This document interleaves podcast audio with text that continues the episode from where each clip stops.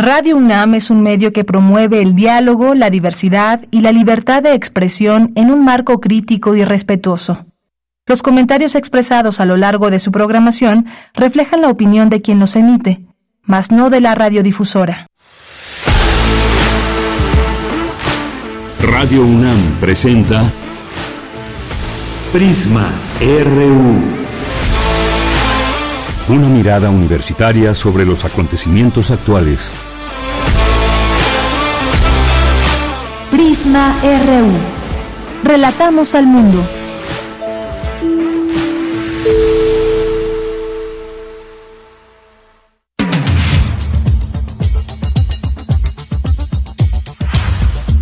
¿Qué tal? Muy buenas tardes. Gracias por acompañarnos aquí en Prisma RU. ¿Qué tal su fin de semana? Cuéntenos muchas actividades. Bueno, en lo político, eh, pues ya finalmente ahí con esta, con este evento en el Ángel de la Independencia, Xochitl Galvez ya encabeza ampliamente este Frente por México, Frente Amplio por México.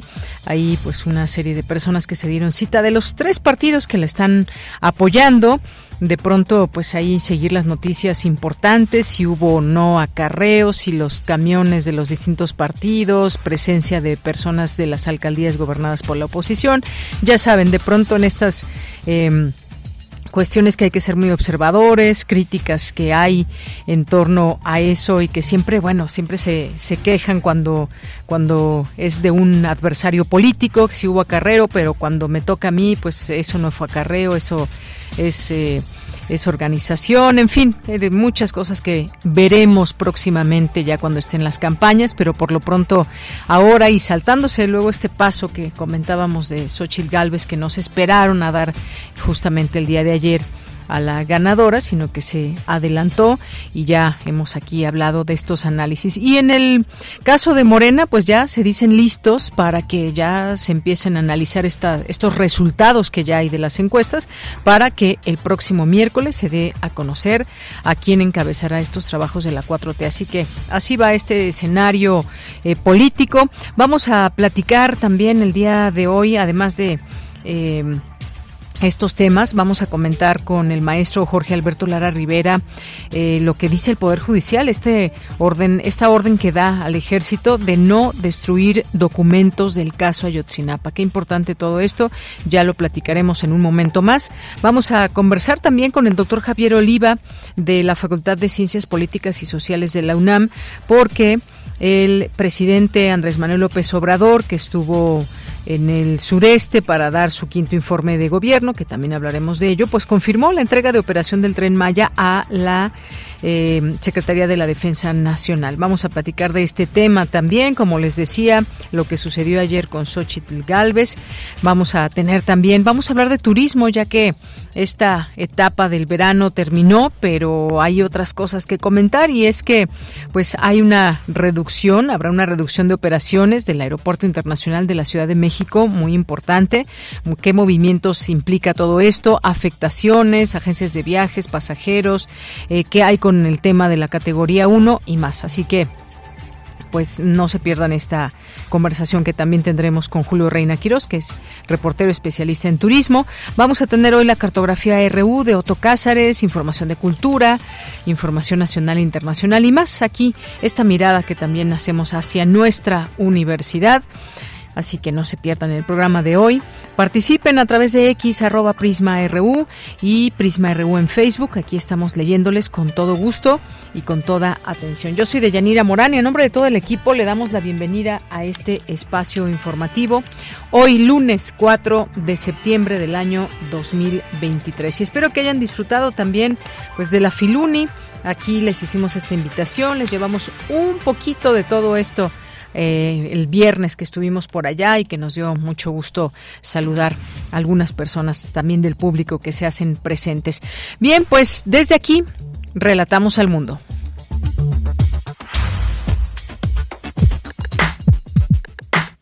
Relatamos al mundo. Relatamos al mundo.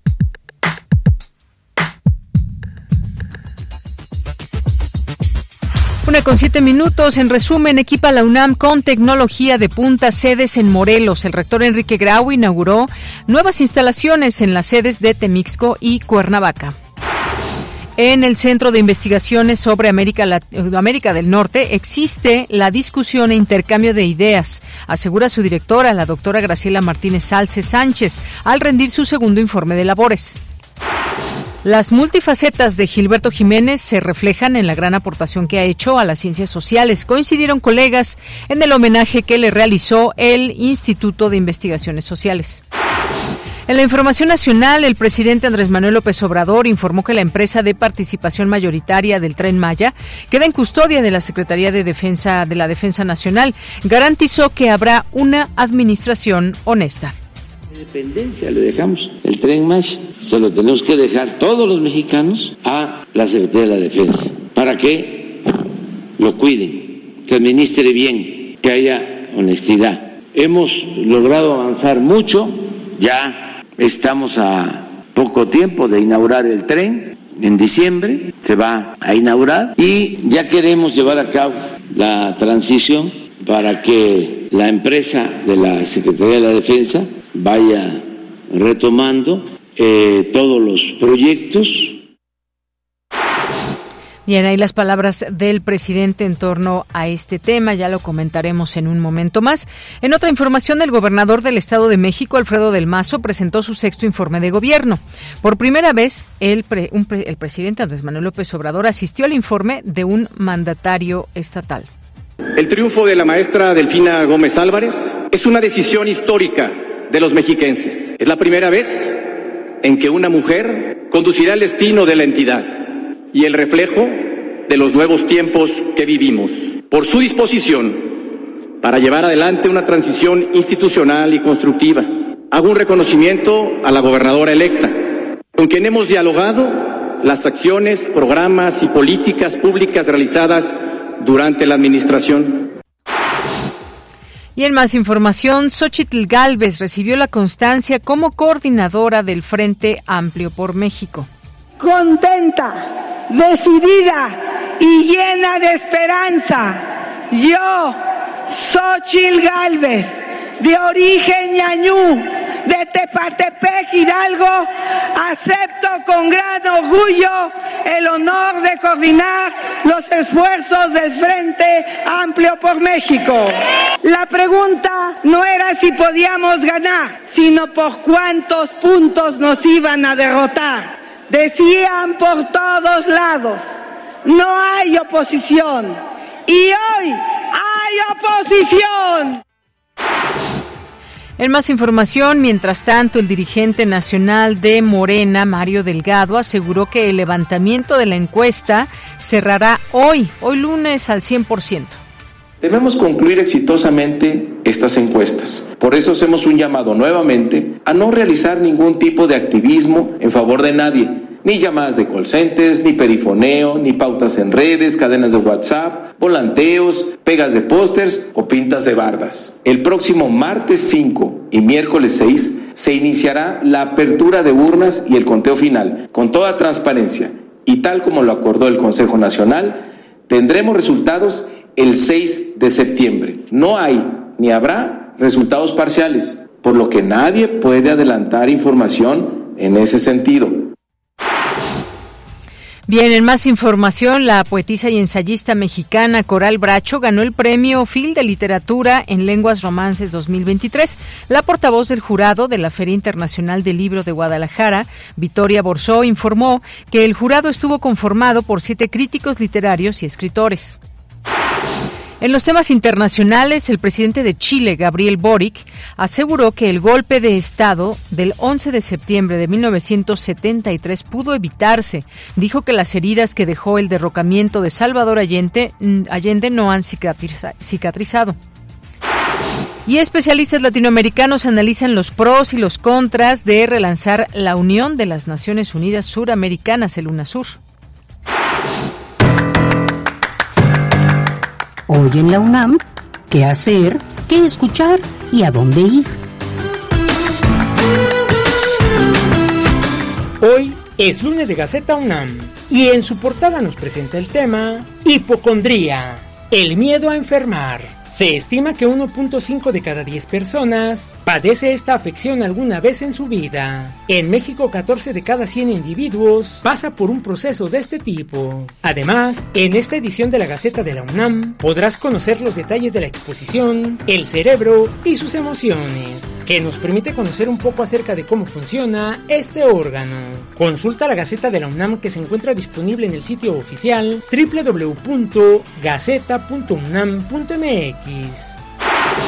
Acompaña a Frida Saldívar y las doctoras Ana Cecilia Chapa Romero, Cristina Pérez Agüero y Laura Ramos Langurén en una emisión más de la serie radiofónica Conciencia, Psicología y Sociedad. El programa de hoy abordará el tema Psiconeuroinmunología, una rama psicológica por explorar. Nuestras emociones afectan nuestra salud y viceversa. Nada que nuestras abuelas no supieran, pero que tomó largas décadas a la ciencia descubrir y reconocer.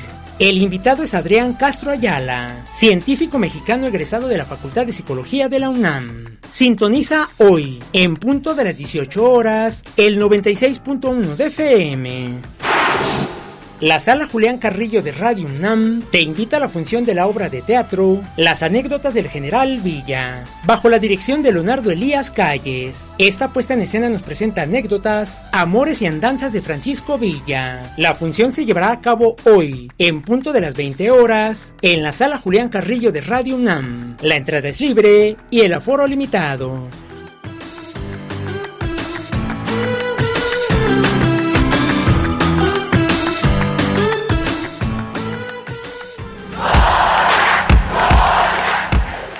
Campus RU.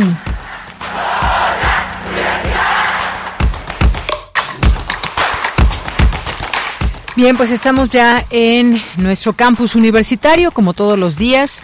Iniciamos con estas informaciones desde nuestra universidad y analizan en la UNAM las estrategias de seguridad de la Unión Europea y sus implicaciones a nivel internacional.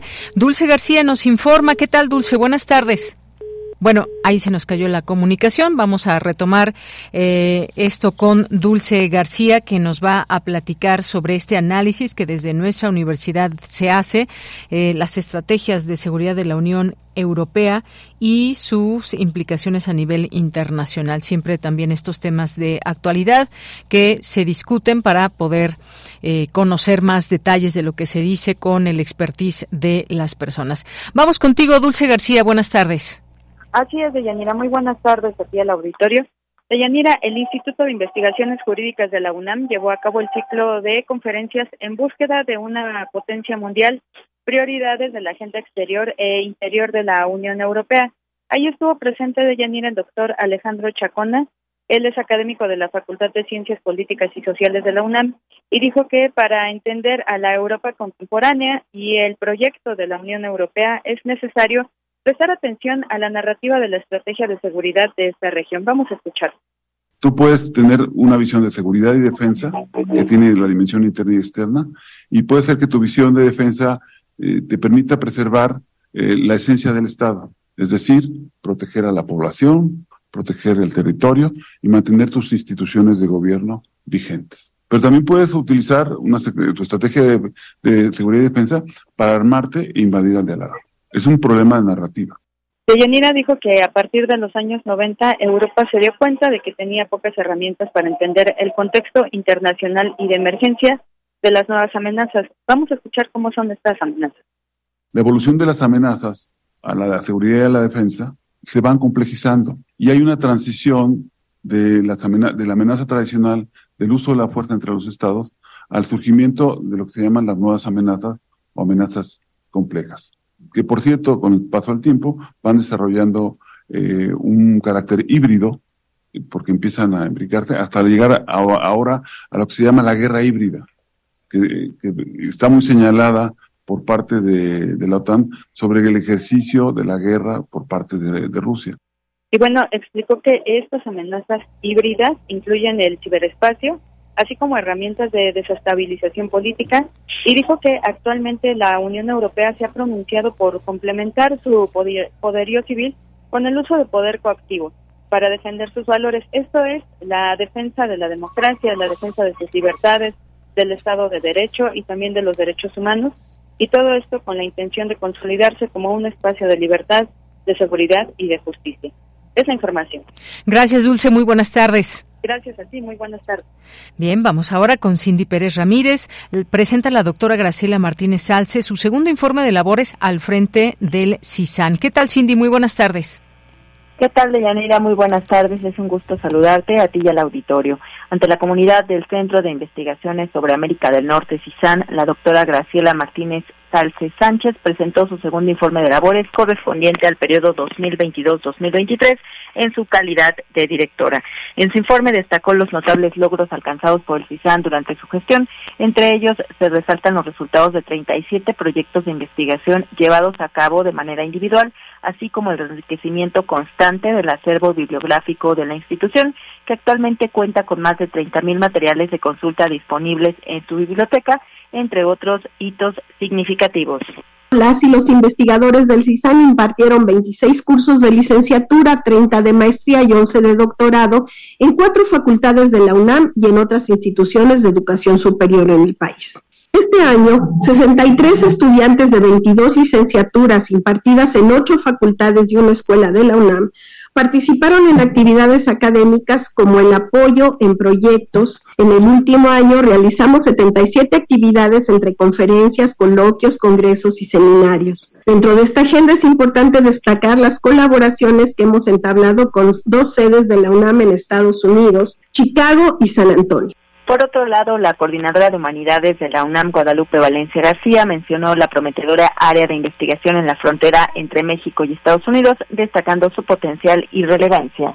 Una zona de intenso intercambio cultural, político, comercial e intelectual, en donde los académicos encuentran un campo fértil para la investigación de frontera, que en esta frontera ha proveído una cantidad de reflexiones tanto a las ciencias sociales como al estudio de los fenómenos culturales la vocación interdisciplinaria de este centro también nos hace que los acercamientos sean amplios y que tengan siempre muchas eh, oportunidades de prosperar. Deyanira, este fue el reporte del segundo informe de labores de la doctora Graciela Martínez Salce Sánchez, correspondiente al periodo 2022-2023, al frente del Centro de Investigaciones sobre América del Norte de esta Casa de Estudios, el CIFAN.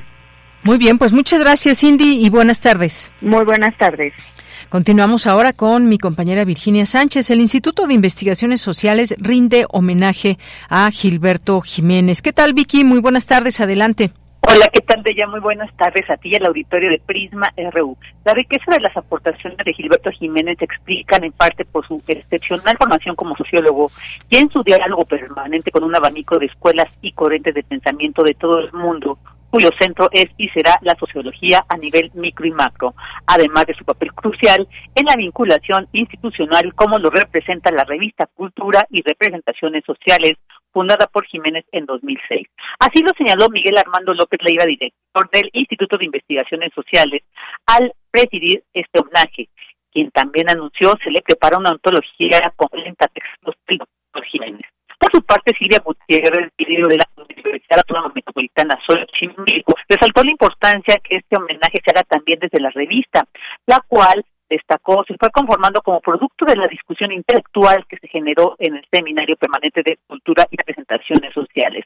Al respecto, detalló lo siguiente. Escuchemos. La revista surgió como fruto del Seminario Permanente de Cultura y Representaciones Sociales que Gilberto impulsó desde 1999 y que se mantuvo activo durante muchos años con reuniones mensuales el penúltimo viernes de cada mes. Siempre teníamos eso muy, muy bien apuntado, el cual ha sido un espacio de discusión, aprendizaje y formación para muchos de nosotras, de nosotros. La idea de tener una revista virtual, ahora diríamos digital, la fue madurando Gilberto durante un largo tiempo y fue a inicios del 2006 que conformó el primer comité editorial de la revista, integrado por varios miembros del seminario.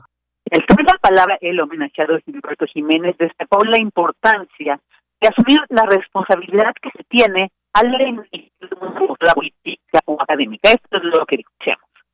Me siento abrumado por todo esto que para mí es inesperado y que confirma mi teoría de que uno cuando habla o, enseña y emite opiniones no se da cuenta de las consecuencias de lo que dice, la responsabilidad. Para hacer un poco contrapunto, un poco de contrapunto a la tesis de que libertad de, total de, expresión, página abierta, ciencia abierta, como si no hubiera responsabilidad al decir, al comunicar. Siempre hay consecuencias inesperadas y uno no se da cuenta. Yo creo que habría que, tendríamos que pensar un poco más en esto, la responsabilidad que tenemos al emitir una postura, una posición, sea política, sea académica. Siempre hay efectos, para bien o para mal, y nosotros no somos conscientes de eso. ¿eh?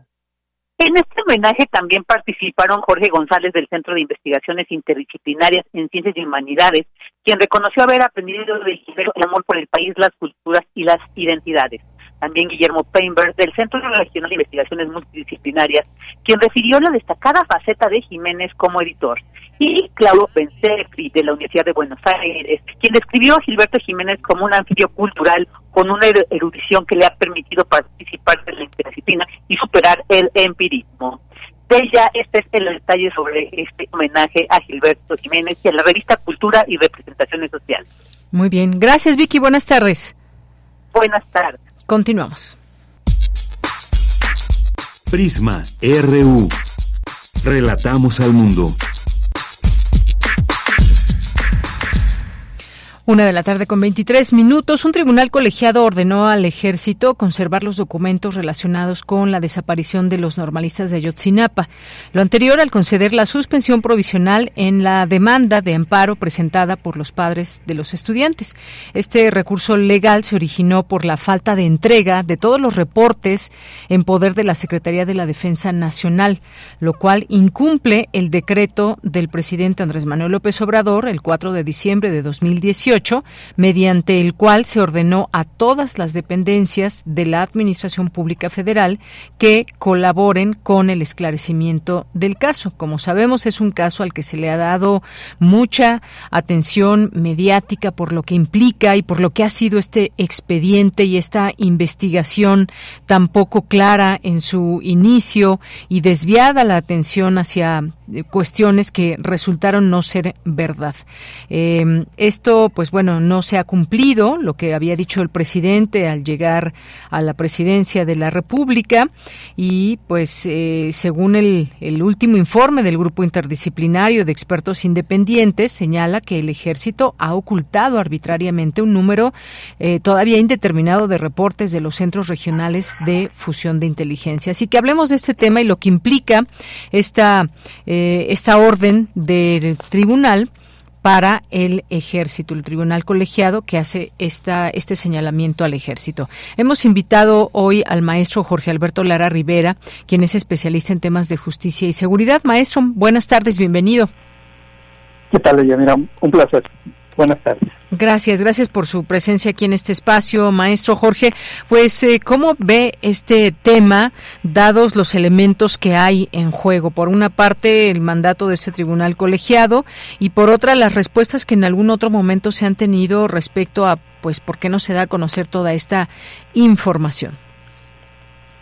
Sí, bueno, estamos todavía ah, ante un tema pues, que tiene varias interrogantes abiertas y sobre todo de, desde la perspectiva de las víctimas directas e indirectas, que son los familiares de, esos jóvenes que lamentablemente eh, eh, se perdió eh, su paradero, presumiblemente y lo, más seguro su vida. Entonces, no hay que olvidar que la Constitución dispone que la finalidad de un proceso de esta naturaleza y lo pone en primer lugar en el artículo 20 constitucional, es el esclarecimiento de los hechos. Entonces, esto nos deja ver que todavía hay detalles, circunstancias, hechos que no han sido del todo esclarecidos y muchas veces por un por un asunto, por un detalle que pudiera parecer insignificante, pues la verdad se, se, trastoca o tiende a trastocarse.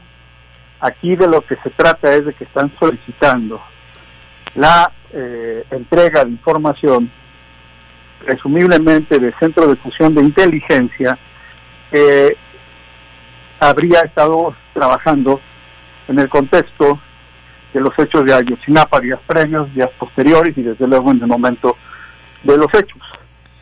¿Qué, qué significa esto? Que el ejército podría haber realizado indagatorias desde el punto de vista de inteligencia que pudieran ser útiles para los fines de lo que dispone la Constitución, del esclarecimiento de los hechos, y por supuesto que son del interés público y desde luego de las familias. Eh, ante la posibilidad de que el ejército eh, destruyera estos materiales, los familiares eh, de los jóvenes interpusieron un amparo.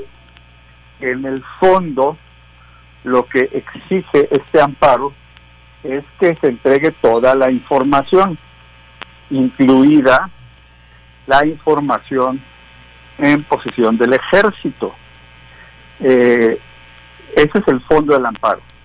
Y se tramita una medida cautelar que es la que usted refiere, en donde el colegiado, tribunal colegiado del Poder Judicial, dice, en tanto se define si se entrega o no esa información, en tanto se resuelve el fondo del amparo, le prohíbo al ejército que destruya estos materiales. Esto es una medida de prudencia, de cautela, porque si se destruyen los materiales, pues ya de nada va a servir el desahogo final de este juicio de amparo. Entonces es, es ante lo que nos encontramos una medida cautelar que le dice al ejército no destruya, te ordeno que no destruyas y eh, para que continúe con el conocimiento del amparo para ver si es procedente la entrega final tal como el presidente lo prometió y lo ofreció. Pues sí, efectivamente, porque pues ahí estuvo, digamos, este atorón que estamos viendo, por decirlo de alguna manera, porque hay indicios de que este contenido que se está ocultando o que no se quiere dar a conocer es relevante para entender eh, todo ese contexto que hubo allá en esta zona cuando se dio esta desaparición de estos jóvenes, en donde pues ahí se entendería también parte de esta colusión entre quién estuvo presente, qué autoridades o no, y todos esos mensajes que ascienden a, a, muchísimos, muchísimos mensajes y sobre todo pues para conocer la verdad de lo que ocurrió en esas fechas 26 de septiembre de 2014. Es la eh, información que se quiere pues conocer. Eh, ya sabemos que este grupo, el GIEI, salió de México, justamente los últimos que quedaban por estas razones, porque ya digamos que topan con pared en torno a conocer estas conversaciones que sería parte importante de, eh, de, de todo este engranaje. Así que pues los padres normalistas presentaron esta demanda de amparo y fue admitida por el juzgado quinto de distrito en materia de administrativa y el cual eh, negó la suspensión provisional por, por lo que en segunda instancia los promotores interpusieron un recurso de revisión. Todos estos estas temáticas que también son bastante eh, con un lenguaje y un, una comprensión legal y, y, que usted tiene todo el conocimiento maestro, pues nos llevan eh, simple y sencillamente a a que se trate de seguir insistiendo en esto, o por lo menos que no se destruya todo este material, estos documentos relacionados con la desaparición, ¿no? En efecto, eh, la medida cautelar es una especie de, em, eh, eh, de congelamiento de la, situa situa de la situación, ¿no? Em, que es que las cosas permanezcan en tal y como se encuentran ahorita, uh -huh. en lo que se resuelve el fondo del amparo. Seguramente en el fondo del amparo, el ejército, la Sedena, habrá de sustentar temas de seguridad nacional, que como sabemos son objetos de posible reserva, pero aquí permítame adelantarme un poquito. El presidente es el comandante supremo, número uno, que ya prometió y ofreció entregar toda la información, número uno. Y número dos, recordemos que la constitución y el ordenamiento convencional y normativo de nuestro país, en temas de fuero militar, eh, abre la posibilidad de que cuando eh, los afectados o los involucrados no sean miembros del ejército, es decir, sean eh, personas comunes y corrientes como todos nosotros, ciudadanos, entonces ya el asunto deja de ser del fuero militar. Y esto podría llevar a una interpretación de que como hubo personas no militares en estos en este terrible asunto, pues que no tendría lugar la protección de la reserva para temas de seguridad nacional.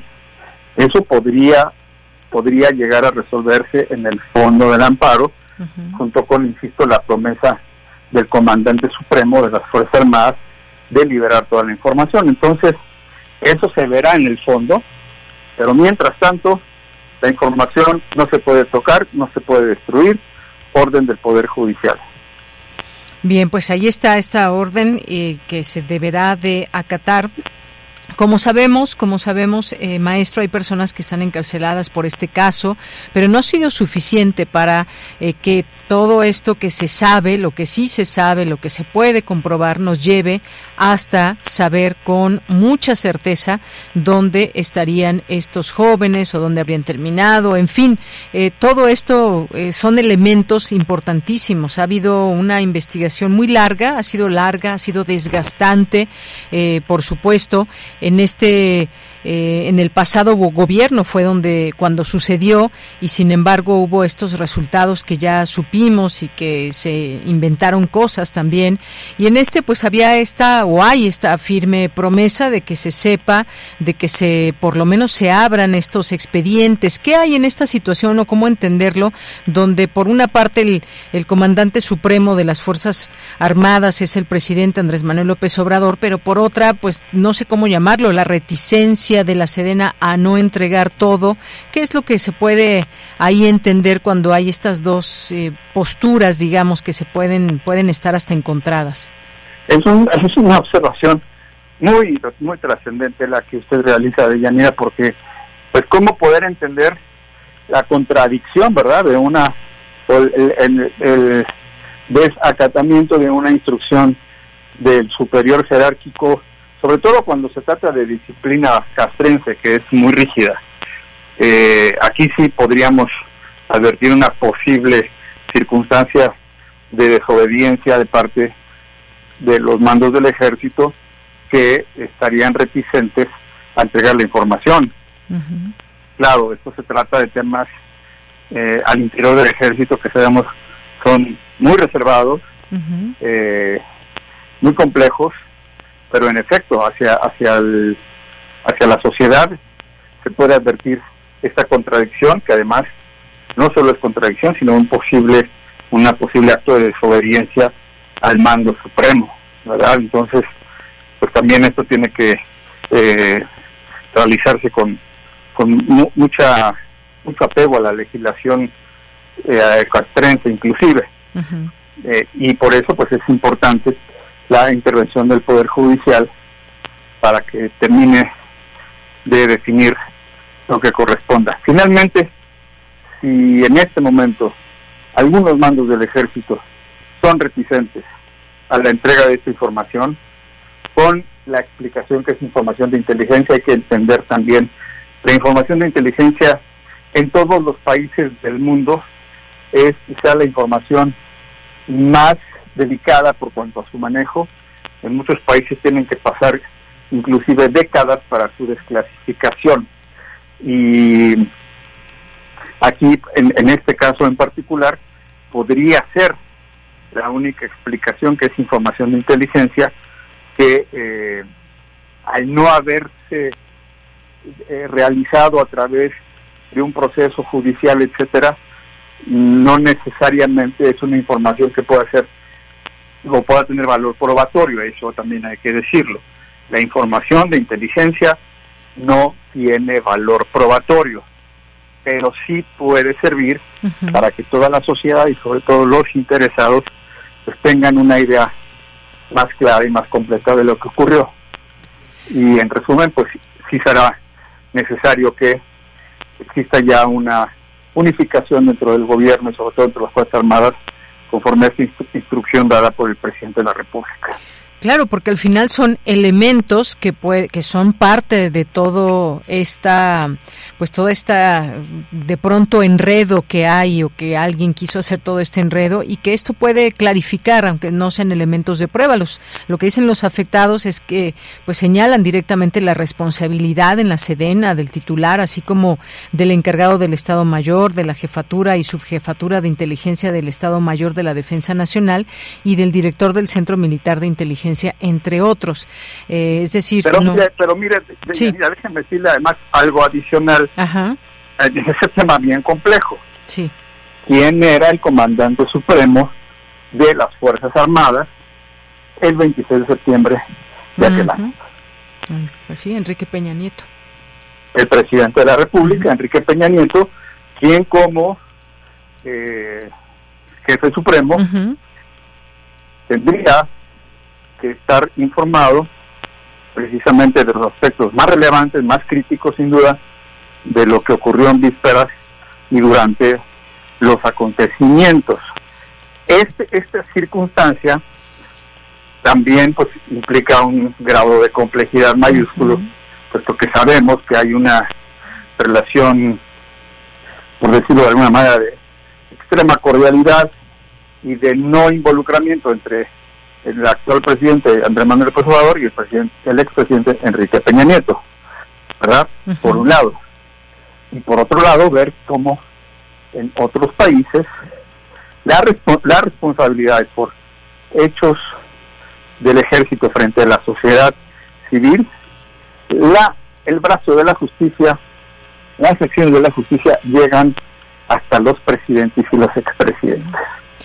Muy bien, pues sí, efectivamente, y es que nos queda ese sabor sumamente amargo de por qué proteger ante un caso que además les ha costado mucho, les costó mucho políticamente, fue un tema que a nivel internacional estuvo pues en los medios de comunicación del mundo, maestro. Pero a ver, el ex procurador general de la República, eh, el licenciado Murillo Cam, está privado de la libertad en proceso por varios imputaciones al respecto y de y jerárquicamente entre el procurador de la República y el expresidente Peña Nieto no solo hay un grado y además es hay un eh, paso maestro. hay un paso y es subalterno. Entonces eh, probablemente la respuesta se encuentre ahí verdad en este pacto de no tocar al expresidente Peña Nieto. Así es.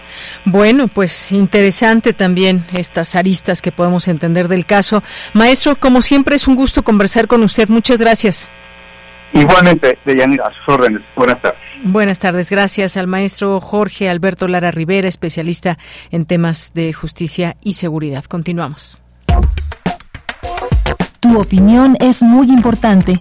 Escríbenos al correo electrónico prisma.radiounam@gmail.com. Bien, continuamos y el Fondo Nacional de Fomento al Turismo entregó la administración del tren Maya a la empresa de participación estatal mayoritaria de la Secretaría de la Defensa Nacional a fin de garantizar el carácter público de este proyecto estratégico y que en el tiempo se mantenga como una obra del pueblo de México. Esto lo anunció el presidente Andrés Manuel López Obrador. Dijo, ¿por qué vamos a dejar en custodia esta obra en la Secretaría de la Defensa? Porque esta obra como otras, se están financiando con inversión pública. No es deuda, no son esos mecanismos de asociación público-privada. Es presupuesto público, dinero del pueblo en el que se está invirtiendo. Son obras de la nación, obras del pueblo, entonces queremos cuidarlas. Eso, es lo que explicó. Hablemos del tema y, bueno, por cierto, también de su quinto informe de gobierno, que el pasado 1 de septiembre se dio allá en el sureste, en Campeche, y a su vez hubo este recorrido de prueba ahí del tren Maya. Hemos invitado hoy al doctor Javier Oliva, él es profesor e investigador en la Facultad de Ciencias Políticas y Sociales de la UNAM, eh, adscrito al Centro de Estudios Políticos y entre sus líneas de investigación está la democracia, defensa y seguridad nacionales, agenda de seguridad internacional e inteligencia. Doctor, ¿cómo está? Buenas tardes. ¿Qué tal, Yanira? Muchas gracias por la oportunidad. Espero que todas y todos hayan tenido un buen fin de semana. Claro que sí. Muchas gracias. Gracias, doctor. Pues, ¿cómo ve usted entregar la operación del Tren Maya a la Sedena? Bueno, pues, eh, de alguna forma eh, se inscribe en esta eh, propensión que ha tenido el presidente de la República. Yo diría desde que era presidente electo, cuando hizo el anuncio de la creación de la Guardia Nacional y otras medidas que iría tomando, que anunció desde aquella época, ahora el quinto informe de gobierno eh, recordemos que algunos eh, tramos están eh, administrados desde un principio por la propia Secretaría de la Defensa Nacional y preparándome para esta nota también hay uno que está a cargo de la Secretaría de Marina Armada de México. Entonces eh, hay una propensión en ese sentido y al general Lozano Águila que lo designó el día el día de hoy, que es un general que tiene una trayectoria importante en las áreas de administración y, de, la propia Secretaría de la Defensa y del Ejército Mexicano, pues eh, marca o refrenda esta, esta tendencia en virtud de que el responsable Javier May eh, contenderá a la cercanía con el presidente, me parece que no sería muy lejano a la verdad de que él vaya a ser candidato en Morena en las elecciones próximas de junio al gobierno del estado de Tabasco. Entonces, pues solo es un conjunto de como sabemos que ocurre en la política, ¿no? En, nuestro estado político, pues siempre las, los nombramientos, las remociones, los anuncios, pues evidentemente traen varias intenciones de manera simultánea, tal y como lo estamos eh, ahora. Ese es mi primer comentario. Bien, doctor, muchas gracias. Sí, efectivamente, hoy se anuncia esta posibilidad. Bueno, esto que ya prácticamente será un hecho, dice el presidente Javier May, se va a contender allá en Tabasco por la gubernatura, se vale y agradece el trabajo que ha hecho.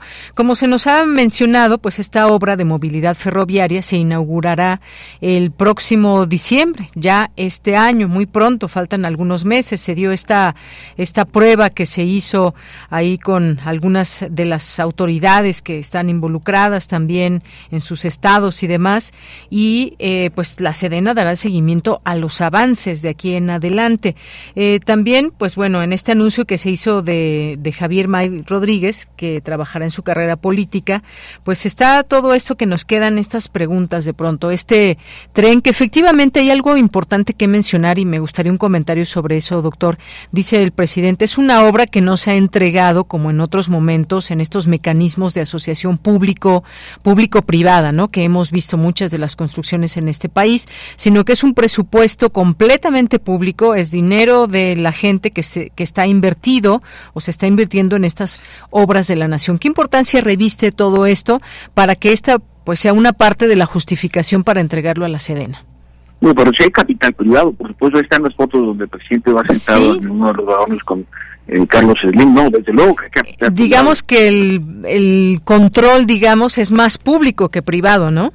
Eso, eh, eso sí, pero pero pues vas a ver la historia y eso no es suficiente. Digo, puede ser una empresa para estatal 100% capital público y bueno, si se llama, porque además como no se tiene como no se tiene que modificar la constitución, es una votación en la Cámara de Diputados, una votación de mayoría simple, con, los que, con las y los legisladores que están presentes se modifica la ley, se puede privatizar, digamos que es la preocupación del presidente de la República, en el sentido, eh, eh desde su eh, concepción, me parece, la, la, podemos seguir a lo largo del sexenio, eh, supone que algo que queda en manos de las Fuerzas Armadas, bueno, más que las Fuerzas Armadas, en las secretarías que son diferentes, en las secretarías de Defensa Nacional y la Secretaría de Marina Armada de México, esto implicaría pues una, eh, desde su punto de vista, algo muy poco probable que, fuera eh, licitado para ser adquirido por capital privado nacional o extranjero. Eh, como este acontecimiento es nuevo en la historia de nuestro país, pasada y, contemporánea, entonces no, no, no, no habría, desde el punto de vista como muchos elementos por que va a ser así al 100% de realidad. Lo que sí es, lo que sí es importante es que en la recta final del sexenio estamos a un, a un año y poco más de 15 días de que el exenio termine, recordando que la nueva administración arranca el primero de octubre del próximo año, ni siquiera estoy hablando ya de las elecciones. Entonces, eh, eh, pues eh, será uno, un, tema que además de que se tratará en las campañas, seguramente quien resulte electa o electo en el periodo de transición administrativa, es decir, el periodo que va del día de las elecciones a la toma de posesión, pues seguramente vendrán discusiones muy importantes de las relaciones civiles militares, por supuesto, eh, también la si continuarán en esta en esta participación o aumentará o disminuirá. En fin, nos vamos a acercar a un tema eh, muy importante y que el presidente de la República, si hay algo ha demostrado que ha sido consistente en este en este tema en a, través de sus decisiones eh, eh, persistir en la ruta de dar mayores responsabilidades y tareas a las secretarias de Marina y de eh, Defensa Nacional a lo largo de su administración. Este es mi segundo comentario. Muy bien. Ahora, justamente hablando de este eh, tren Maya y la entrega que se hace a la Sedena, entre los proyectos en los que participan o han ejecutado a integrantes del ejército mexicano, pues están estos tramos, 5 Norte, 6 y 7 del tren Maya, pero está también el aeropuerto, el nuevo aeropuerto internacional Felipe eh, Carrillo ah, Puerto de Tulum. Eh, ajá, el Carrillo Puerto en Tulum y el Felipe ah, Ángeles también, el Aeropuerto Internacional eh, Felipe Ángeles, cuarteles de la Guardia Nacional y sucursales del Banco del Bienestar. Esto de alguna manera eh, mm, puede dejarnos por qué preocuparnos o no el hecho de que esté en manos de la Sedena. ¿Debe haber o no preocupación, doctor? Bueno, también nos faltan las, las aduanas eh, para la Armada de México y el canal transísmico también. también. Y por el otro lado, también la administración del Aeropuerto Internacional de Ciudad de México, que ya apareció publicado en el diario oficial de la Federación la semana pasada, donde la Armada de México se hace cargo del aeropuerto. Bueno, desde luego que son, son tareas muy, muy sensibles, pero eh, también de manera proporcional de Yanira, y, esto es importante aquí aquilatarlo con el auditorio, de una eh, en, en, la proporción de la responsabilidad está la la relación con lo, la sensibilidad que tienen para, para lo que sucede en, nuestro país, porque sabemos que lamentablemente durante muchos años el principal punto eh, de introducción no marítima de la droga, eh, sobre todo cocaína a México, pues el aeropuerto eh, Benito Juárez, de acuerdo a las investigaciones publicadas por las autoridades mexicanas, ¿no? Entonces esto evidentemente pues implica una exigencia para quien vaya a ser el, responsable del, del, aeropuerto y esto lo debemos tener en consideración porque es un es un reto muy muy importante. Y en lo que se refiere específicamente a estas a estas tareas asignadas eh, sin duda alguna un de los aspectos fundamentales y desafortunadamente lo hemos estado viendo y en otras oportunidades que me ha dado de participar en Prisma pues el tema de la seguridad pues evidentemente va a estar presente en las en las campañas, en las inminentes cientos, cientos de, no estoy exagerando, cientos de campañas electorales que se van a desarrollar en nuestro país en el próximo año y en donde pues evidentemente la Secretaría de la Defensa Nacional preponderantemente a través de la Guardia Nacional pues eh, ha tenido y tendrá por lo menos hasta que termine esta administración un papel muy muy importante con toda la discusión de que o la situación jurídica corrijo de que la, Guardia Nacional eh, permanece bajo la jurisdicción y responsabilidad de la Secretaría de Seguridad y Protección Ciudadana y el presidente ha anunciado que con la expectativa de que Morena gane eh, la mayoría absoluta en la integración del Congreso, pues en, el periodo que va del primero al 30 de septiembre de la siguiente legislatura, eh, enviará la iniciativa para que en definitiva la Guardia Nacional sea trasladada eh, administrativo y jurídicamente a, la Secretaría de la Defensa Nacional. Entonces, la diversificación de la responsabilidad pues también eh, tendrá tendrá que ver también con la diversificación de, de la responsabilidad en un sentido estrictamente correspondiente. Muy bien, doctor. En este sentido le pregunto muy rápido, no sé si vio ahí los videos de esta de este recorrido que hizo el presidente, el Tren Maya. Ah, sí, pues, no. Se ve se ve muy bonito el Tren Maya, no no no eh, no podemos desdeñarlo. Vemos ahí este este recorrido que hace algunas comunidades y demás. Digo, ya veremos si ha sido una obra, hay que decirlo también muy cuestionada, muy criticada por lo que implica todos estos distintos trayectos donde también en zonas selváticas y todo este tema de la flora y la fauna se ve un tren digamos moderno bastante bastante bueno. Más allá de que me diga usted si le gustó o no pasemos al el quinto informe también que hubo del presidente.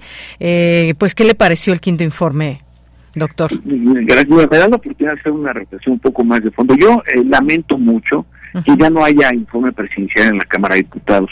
Esta decisión se toma cuando en las condiciones muy polémicas que eh, Felipe Calderón gana la elección, en acuerdo en aquella en, en aquel momento con eh, la bancada del PRI en San Lázaro, deciden modificar la Constitución para que el presidente ya no tenga que acudir.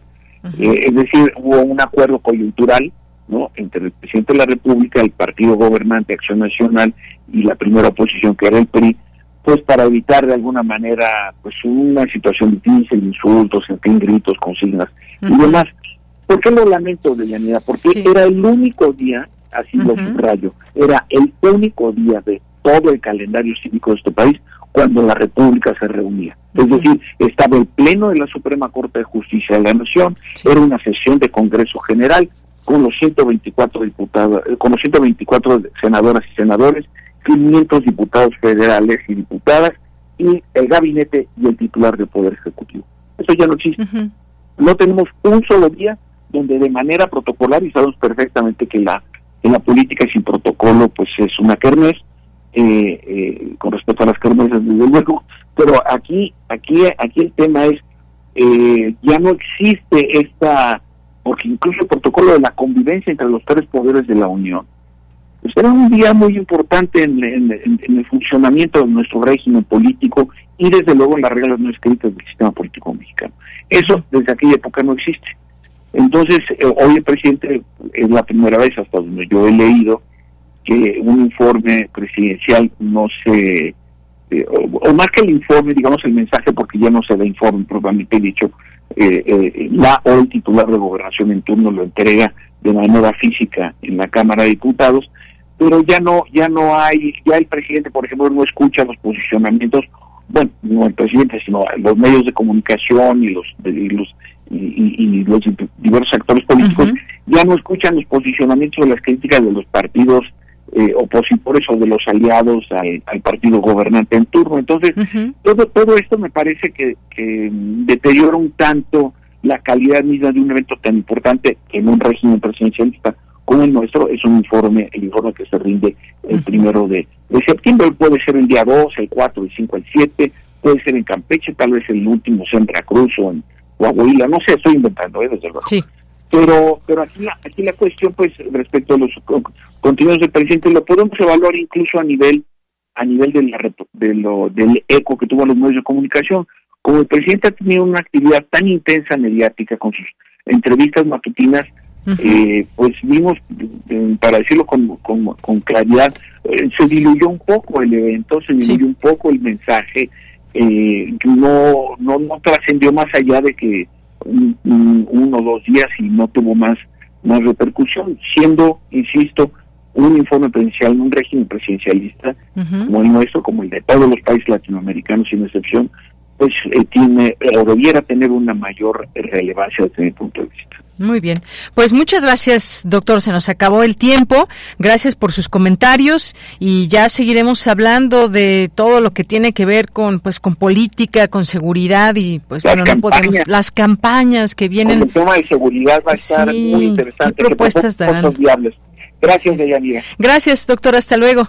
Hasta pronto. Buenas tardes. Hasta pronto, doctor Javier Oliva, profesor e investigador en la Facultad de Ciencias Políticas y Sociales de la UNAM. Sala Julián Carrillo. Presenta ¿Cómo te va, Monse? Monse Magia, Monserrat Muñoz, ¿cómo estás? Hola, ¿cómo están? Siempre gustosa de saludarte, de Yanira, equipo de Prisma RU, por supuesto, a todas y todos quienes escuchan Radio Universidad, a quienes vienen a nuestras actividades culturales y a nuestros flechazos, porque ya ahora sí que empezó septiembre y desde el viernes con un gran conciertazo de los tangalanes dimos inicio a nuestra programación cultural que es variopinta, diversa, incluyente, tiene bastantes ventajas estar aquí en la Ciudad de México y si no, también quédense porque tenemos cursos en línea para quienes se quieran inscribir a nuestro llamado, a nuestra convocatoria. Vamos a iniciar hoy con el estreno de una obra dedicada a nuestro general Villa, así se llama, las anécdotas del general Villa. Hoy nos espera en el teatro, lunes de teatro a las 8 de la noche, entrada libre aquí en la colonia del Valle, donde está nuestro corazón, el corazón de Radio Universidad, porque la cabeza pues está aquí en la antena, ¿no? En los estudios, en la cabina. Entonces, pues, éntrenle a nuestro corazón cultural hoy a las 8. Si no, mañana les esperamos con el espectáculo de danza contemporánea Moiras, que se dedica a las diosas griegas, a la presencia de los clásicos en la danza imperdible también a las 8 y los miércoles pues también nos da muchísimo gusto convocarles a nuestro cineclub, ya una tradición, Radio Cinema, vamos a proyectar Film de Amor y Anarquía de Lina Bertmühlen. Yo confieso que no la he visto, entonces voy a venir aquí a las 6 para escuchar la introducción de Carlos Narro. Y al final si tengo algún comentario pues me encantará escucharles y socializar el proceso del cine que prontamente tendremos pues así eh, sorpresas para ustedes. Así que quédense sintonizados y por favor vengan a disfrutar de buen cine en pantallota con el excelente sonido de la sala Julián Carrillo este miércoles. Si no, el jueves también tenemos una oferta para ustedes que es una oferta cultural, por supuesto. Una obra dedicada a Saturnino Errant, un encuentro entre Ramón López Velarde y este gran poeta, el primero, llamada Melodía de la Existencia. Solo hay dos funciones, entonces va a ser este jueves jueves a las 8 de la noche y el 14 de septiembre. Así que no se la pierdan, por favor, para escuchar este diálogo poético y teatral entre estos dos personajes. Pues un rescate, ¿no? Ya casi nadie habla de Saturnino Herrán, entonces eh, bastante válido. Así que invitados todos. Luego, el viernes nos vamos con Píldora Letal, que es un colombiano de la escena post-punk que viene aquí a tocar en vivo un set de 9 a 10 de la noche con tremendos vampiros, sombras, claroscuros, eh, humos, espejos visuales. Va a ser increíble que ustedes puedan acercarse a la escena latinoamericana del rock, goth y el post-wave. Si ustedes son interesados ahí también, este son de la banda que les encantaría como yo tener un cuervo de mascota, por favor vengan este viernes a las 9 de la noche y si no sintonicen porque también nos van a escuchar hasta allá en Colombia con la diferencia del horario, pero aquí Píldora Letal va a estar bien brutal, así como brutal en el buen sentido, de, de, imperdible, eso es lo que quiero decirles.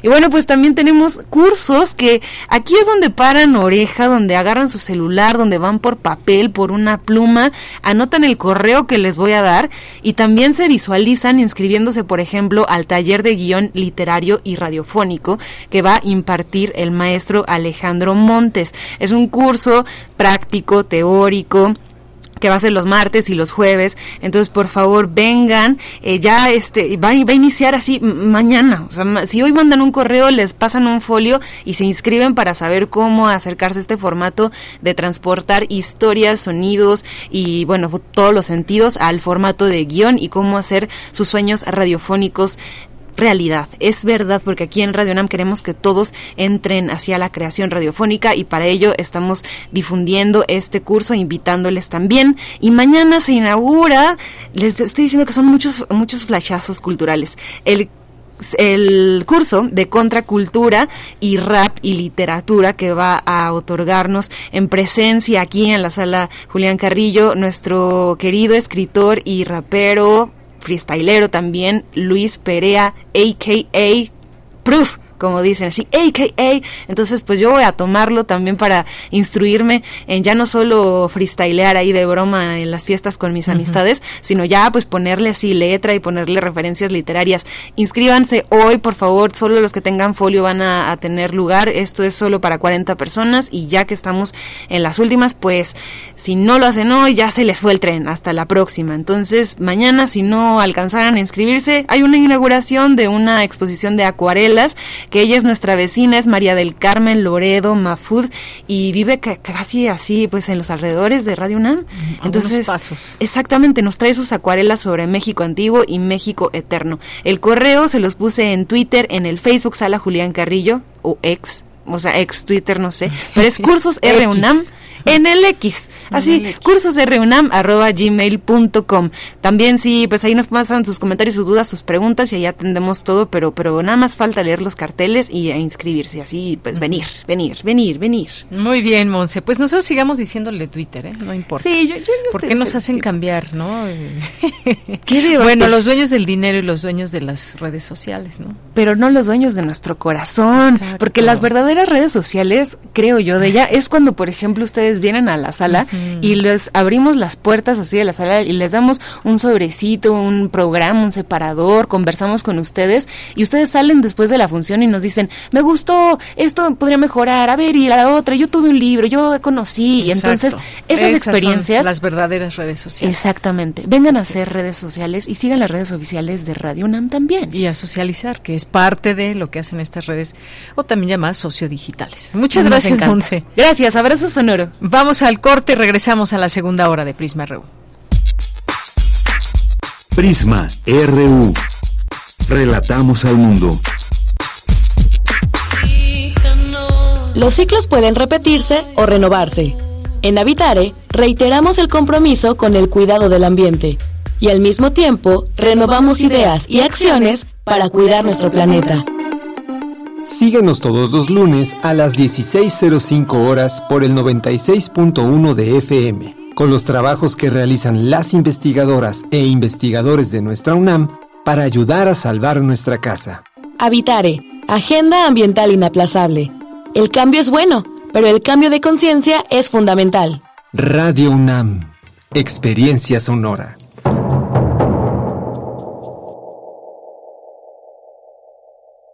Habla Andrés Manuel López Obrador.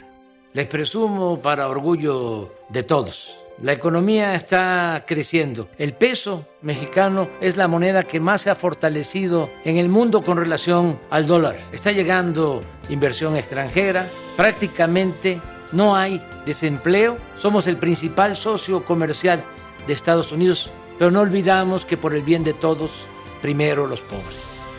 Quinto informe. Gobierno de México. Hola, soy Mario Delgado, presidente de Morena. Gracias a tu confianza, nuestro movimiento ha triunfado en Veracruz, Morelos, Ciudad de México, Tabasco, Chiapas, Baja California, Puebla, Sonora, Campeche, Zacatecas, Baja California Sur, Sinaloa, Nayarit, Colima, Michoacán, Tlaxcala, San Luis Potosí, Guerrero, Oaxaca, Quintana Hidalgo, Tamaulipas y Estado de México. Y en el 2024, Morena seguirá latiendo cada vez más fuerte en el corazón del pueblo de México. Querida audiencia madrugadora de testimonio de oídas, sigamos escuchando y develando hacia dónde nos lleva la música nueva y su quehacer sonoro. Martes y jueves, 1 a.m. por ambas frecuencias. Retransmisión sábados y domingos a la misma hora por frecuencia modulada. Radio UNAM, Experiencia Sonora. Tu opinión es muy importante. Escríbenos al correo electrónico prisma.radiounam@gmail.com.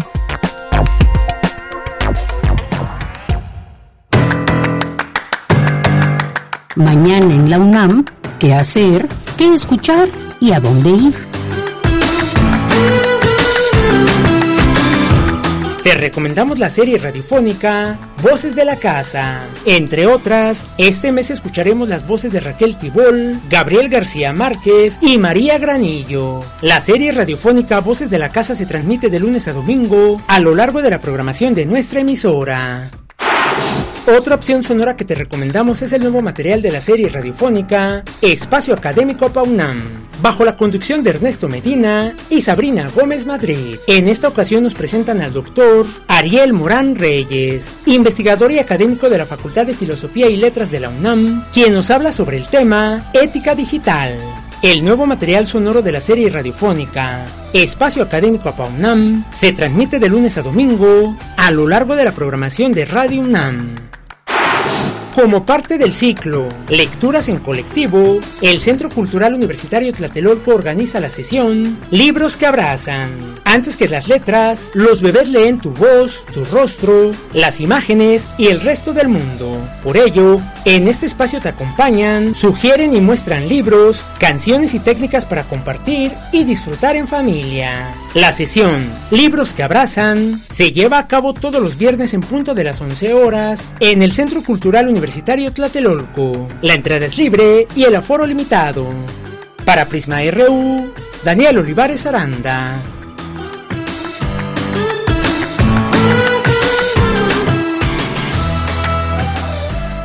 Bien, estamos ya de regreso en esta segunda hora de Prisma RU, dos de la tarde con siete minutos. Muchas gracias por su, pues, por su presencia, por sus comentarios que nos hacen llegar aquí en Twitter y Facebook. Gracias a quienes están aquí muy pendientes de todo esto. Nos siguen escuchando en el 96.1 de FM, también a través de nuestra página de internet www.radio.unam.mx y las plataformas a través de las cuales ustedes escuchan radio. Muchas gracias, saludos a todas las personas que nos están escuchando y aunque no manden mensajes, nos han dicho, nos han hecho llegar eh, sus comentarios. Yo no tengo redes sociales ni las tendré, pero ahí estoy también escuchando. Bueno, pues saludos a, saludos a todas estas personas. Nos llega por Twitter, por Facebook.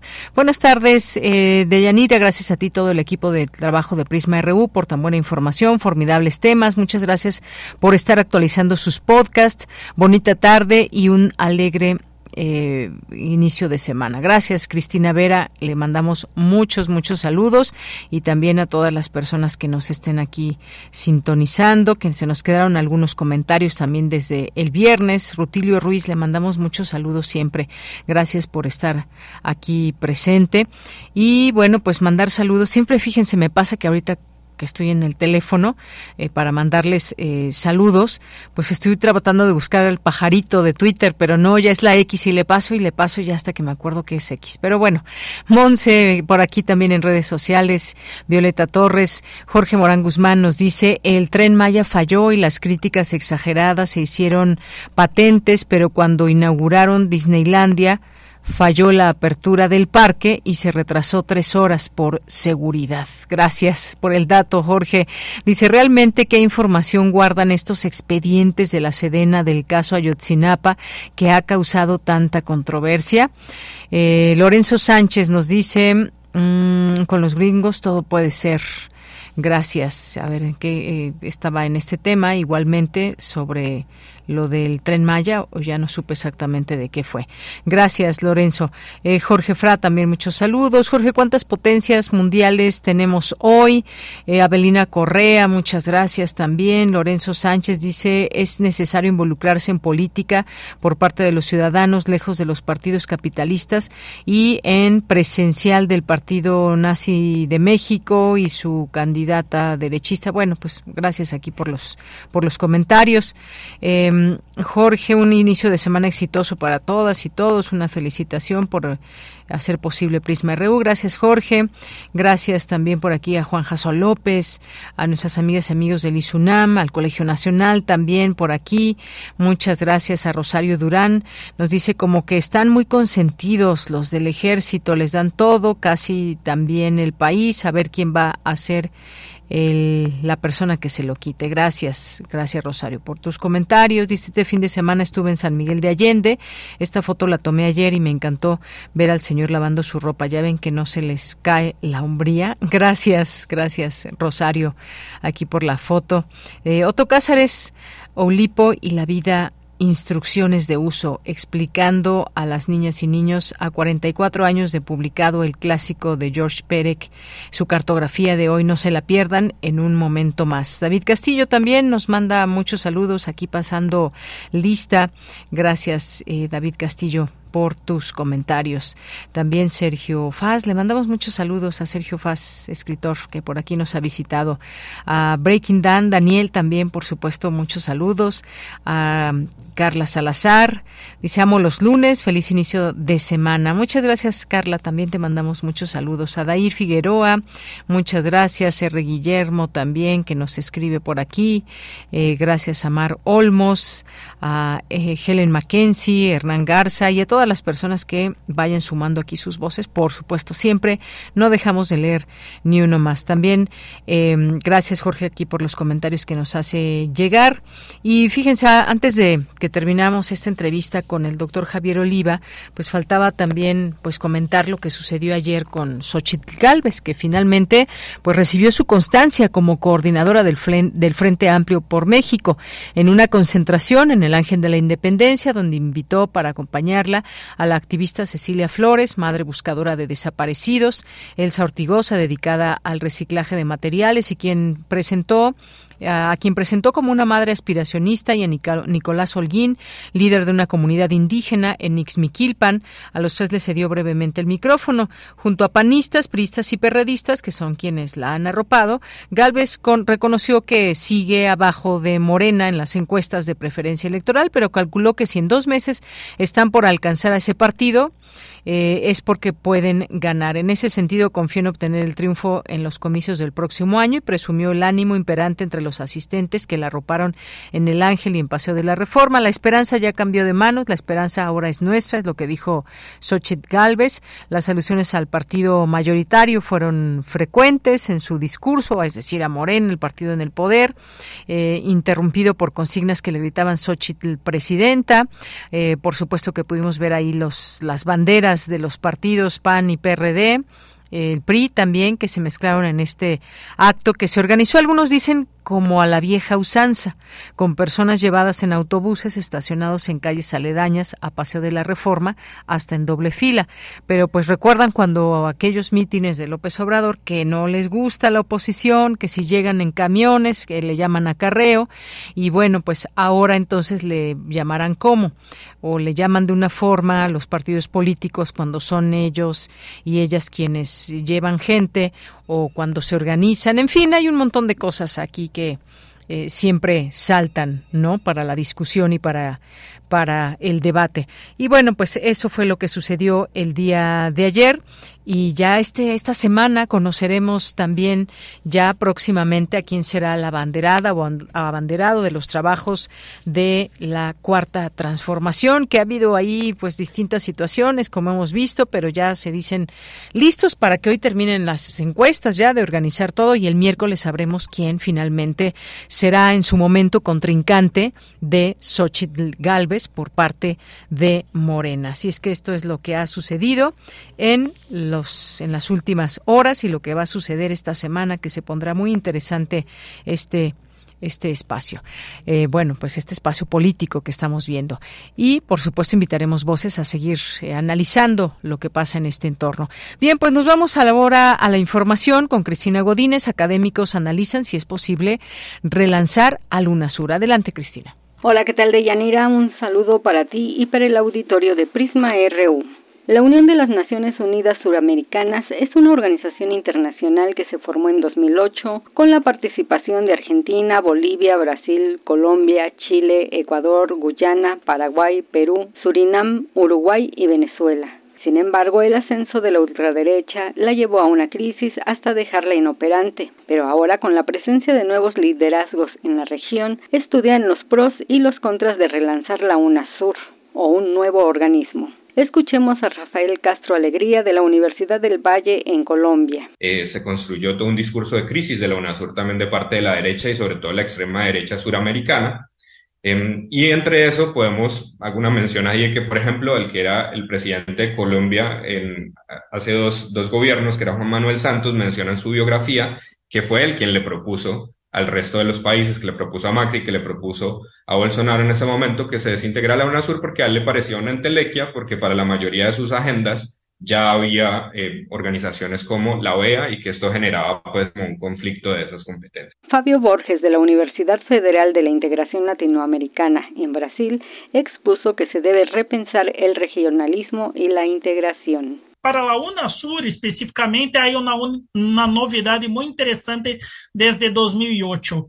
Eu creio que aí se cria um certo consenso em, el, eh, em los tipos de regionalismo em Sudamérica.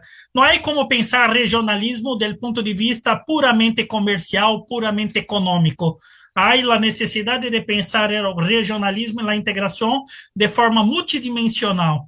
Eu creio que esta é uma contribuição muito interessante de UNASUR desde seu princípio. Por último, Alejandro Frenkel de la Universidad de San Martín en Argentina trató sobre la presencia de los nuevos liderazgos. Creo que la aparición de ciertas figuras, también no voy a hablar de liderazgos, pero motorizadoras de, de la cooperación regional, me refiero, bueno, la vuelta de Lula eh, es una, no voy a repetir, pero también me parece que el rol de Petro eh, es muy significativo, principalmente por la tradición o la historia que, que, ha tenido Colombia respecto de su política hacia la región, una política mucho más atravesada por el, el alineamiento con Estados Unidos y reacia a comprometerse en iniciativas regionales más profundas. De Yanira, este es mi reporte. Buenas tardes.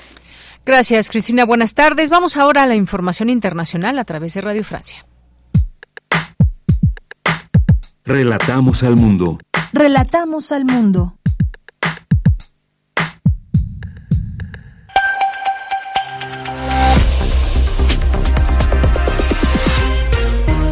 Bienvenidos al flash informativo de Radio Francia Internacional. Hoy es lunes 4 de septiembre. En los controles técnicos nos acompaña Pilar Pérez. Vamos ya con lo más importante de la jornada.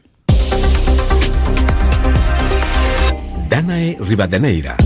Estamos abiertos a discusiones, dice Vladimir Putin, sobre la posibilidad de reanudar el acuerdo de cereales. Esto en el marco de la visita del presidente ruso Recep Tayyip Erdogan a Sochi, al sur de Rusia. Erdogan ha prometido un anuncio importante al final del encuentro, encuentro que se produce cuando el Kremlin recrudece los ataques sobre la región de Odessa, donde se encuentran bloqueados los cargamentos de cereales de Ucrania.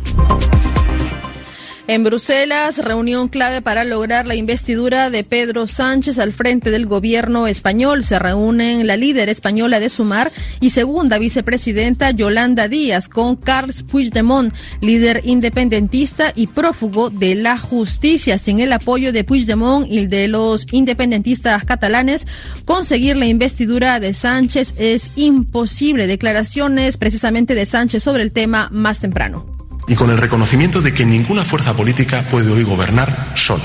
Lo haré desde la confianza plena en que el acuerdo se puede, se debe y se va a alcanzar. Así que confío en que España contará pronto con un nuevo gobierno progresista que seguirá aportando prosperidad, estabilidad, convivencia y que seguirá encarando el futuro como debe hacerse, sin temor, con ambición, porque este es un país muy ambicioso y también con audacia.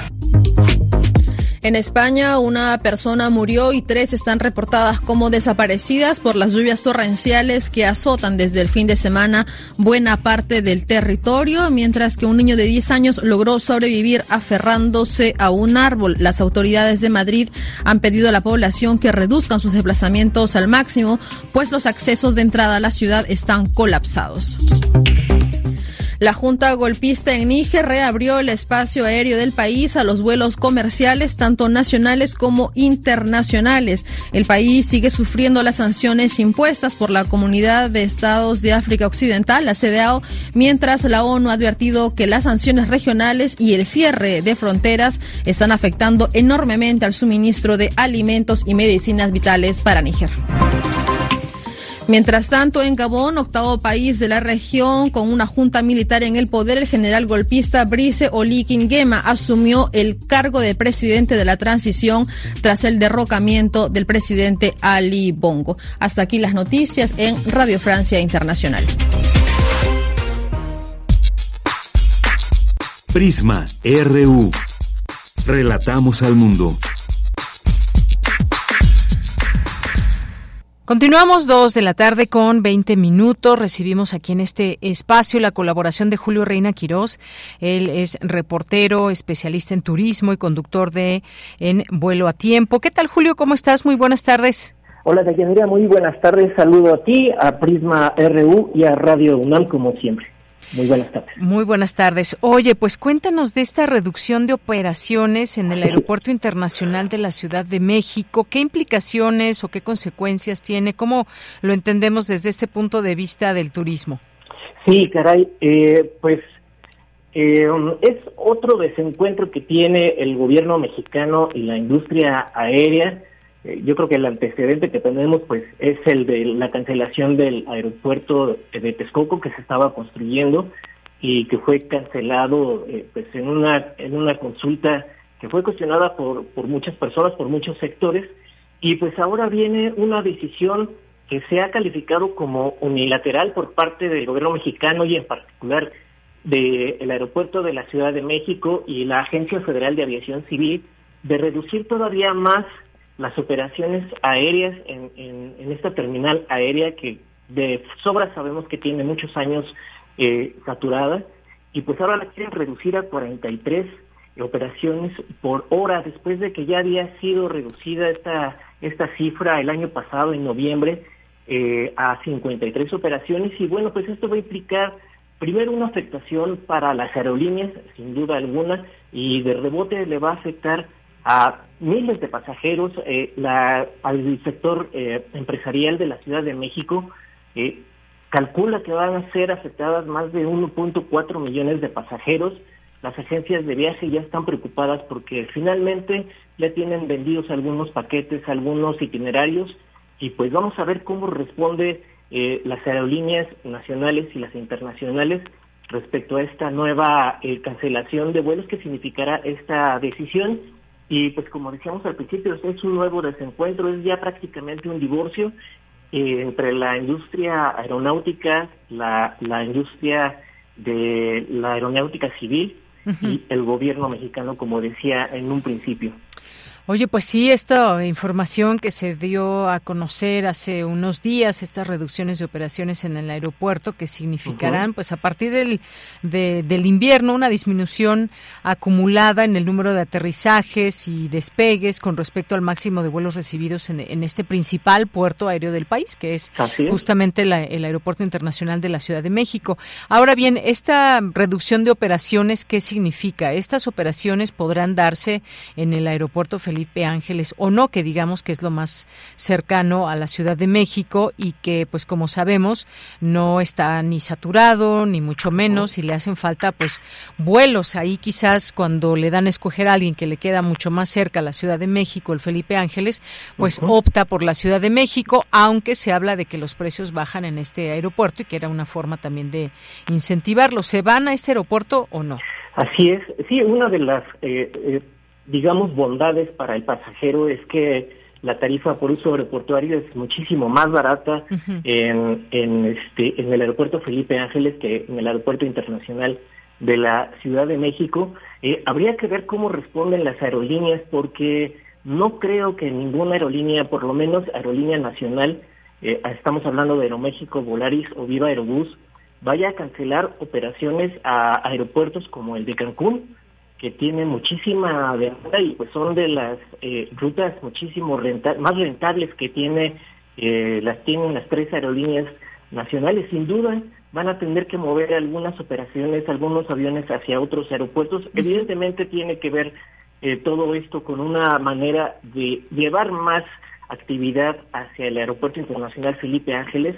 Tiene una buena estructura yo lo, ya lo hemos comentado. Y pues esta sería una primera respuesta que darían las, las aerolíneas. Eh, yo me imagino que todavía ahorita hay conversaciones entre el sector privado para saber cómo pueden reaccionar ante esta situación. Eh, la, la, baja en estas operaciones va a ser a partir del 29 de octubre y me parece que podría haber un tiempo como para que se negocie eh, por parte de la industria alguna, digamos, o impactos menores que puedan no afectar tanto a las aerolíneas en primer lugar y en segundo lugar a los pasajeros como rebote y con lo que ya decíamos que ya tienen incluso muchos pasajeros tienen comprado sus sus boletos Y hay otra cuestión también que hay que ver y que verlo desde un punto de vista económico y de política gubernamental. Eh, a principios del sexenio se hablaba de que se quería hacer un sistema metropolitano de aeropuertos. Estamos hablando del de Toluca, el del Aeropuerto Internacional de la Ciudad de México y el Felipe Ángeles. Se supone que iban a convivir los tres aeropuertos para poder desaturar al aeropuerto, la terminal aérea de la Ciudad de México. Finalmente, eh, la falta de conectividad terrestre en el AIFA, pues todavía está en proyectos, está construyendo todavía eh, el tren que viene de la parte de Buenavista hacia, hacia el aeropuerto internacional Felipe Ángeles, y pues el gobierno mexicano ya no pudo comprar la parte accionaria del aeropuerto internacional de Toluca que está eh, en manos de una empresa privada y pues ya tampoco se pudo concretar esa situación. Entonces esta decisión tiene mucho que ver con esta situación que está atravesando el gobierno federal y que tiene, como ya le hemos comentado aquí en este espacio, eh, el problema de la TUA que está comprometida para pagar la deuda por la eh, cancelación del aeropuerto de Texcoco y pues desaturar al aeropuerto que como aunque no nos guste hay que reconocer que sí está sí tiene muchas eh, muchas operaciones. Eh, según la industria turística perdón la industria aérea eh, hay un número que puede ser todavía de operaciones seguras que se pueden realizar por hora. La industria dice que puede pueden realizarse 70 vuelos por hora de manera segura pero bueno, esta disminución lo manda hasta 43 operaciones eh, cada 60 minutos. Entonces yo creo que ahí una respuesta sería, eh, las aerolíneas primero yo creo que van a negociar y en segundo van a tener que, eh, si es así por, por decreto como lo encamina el gobierno mexicano, pues sí van a tener que retirar algunas operaciones, evidentemente. Así es, hay ya respuestas. Por ejemplo, Aeroméxico dice que pues estas medidas anunciadas por eh, afectarán al, a pasajeros, industria y trabajadores y llama al gobierno a explicar cómo se realizará esta disminución y la medida en que cada una de las empresas serán afectadas. ¿Qué acuerdos había ahí o algo? Porque el presidente dice que querían que me iban a engañar, pero no es así. ¿Qué, ¿Cuáles son estos acuerdos a los que supuestamente incumplieron estas aerolíneas? Así es, e, e, ese es el, el, otro tema, la otra arista de, esta, de este conflicto que también es preocupante. Eh, el tono que utiliza, eh, que utilizaron tanto la industria aérea internacional eh, con la IATA, la Asociación Internacional del Transporte Aéreo, y como lo hizo, como lo dijo el presidente Andrés Manuel López Obrador, en la mañanera, como bien lo dices, Deyanira, pues López Obrador el presidente dijo que lo engañaron las aerolíneas, o sea, no es cosa eh, no es cosa para minimizar, porque se supone, yo entiendo que puede decir, él se refería a esta disminución de, de operaciones que se dio en un acuerdo el año pasado y seguramente algunas aerolíneas prometieron eh, trasladar operaciones hacia el Aeropuerto Internacional Felipe Ángeles. Aquí la cuestión es que, como decíamos desde un principio, eh, pues no existe la infraestructura necesaria terrestre para conectar a la Ciudad de México, por lo menos el centro de la Ciudad de México, hacia el aeropuerto Felipe Ángeles. Es decir, la complicación del traslado de los pasajeros al LAIFA es todavía complicado. Todavía no está el tren, aunque sí se abrió una, una vía que es muy importante, que se hace 10 minutos hacia el aeropuerto internacional Felipe Ángeles, pero esta carretera conecta la zona de Catepec hacia el AIFA, es decir, todavía falta un tramo desde el Zócalo de la Ciudad de México, que es como se, digamos, se mide la distancia de un aeropuerto con respecto a una, una ciudad desde, la, desde el centro de esa ciudad, pues todavía hay un buen tramo.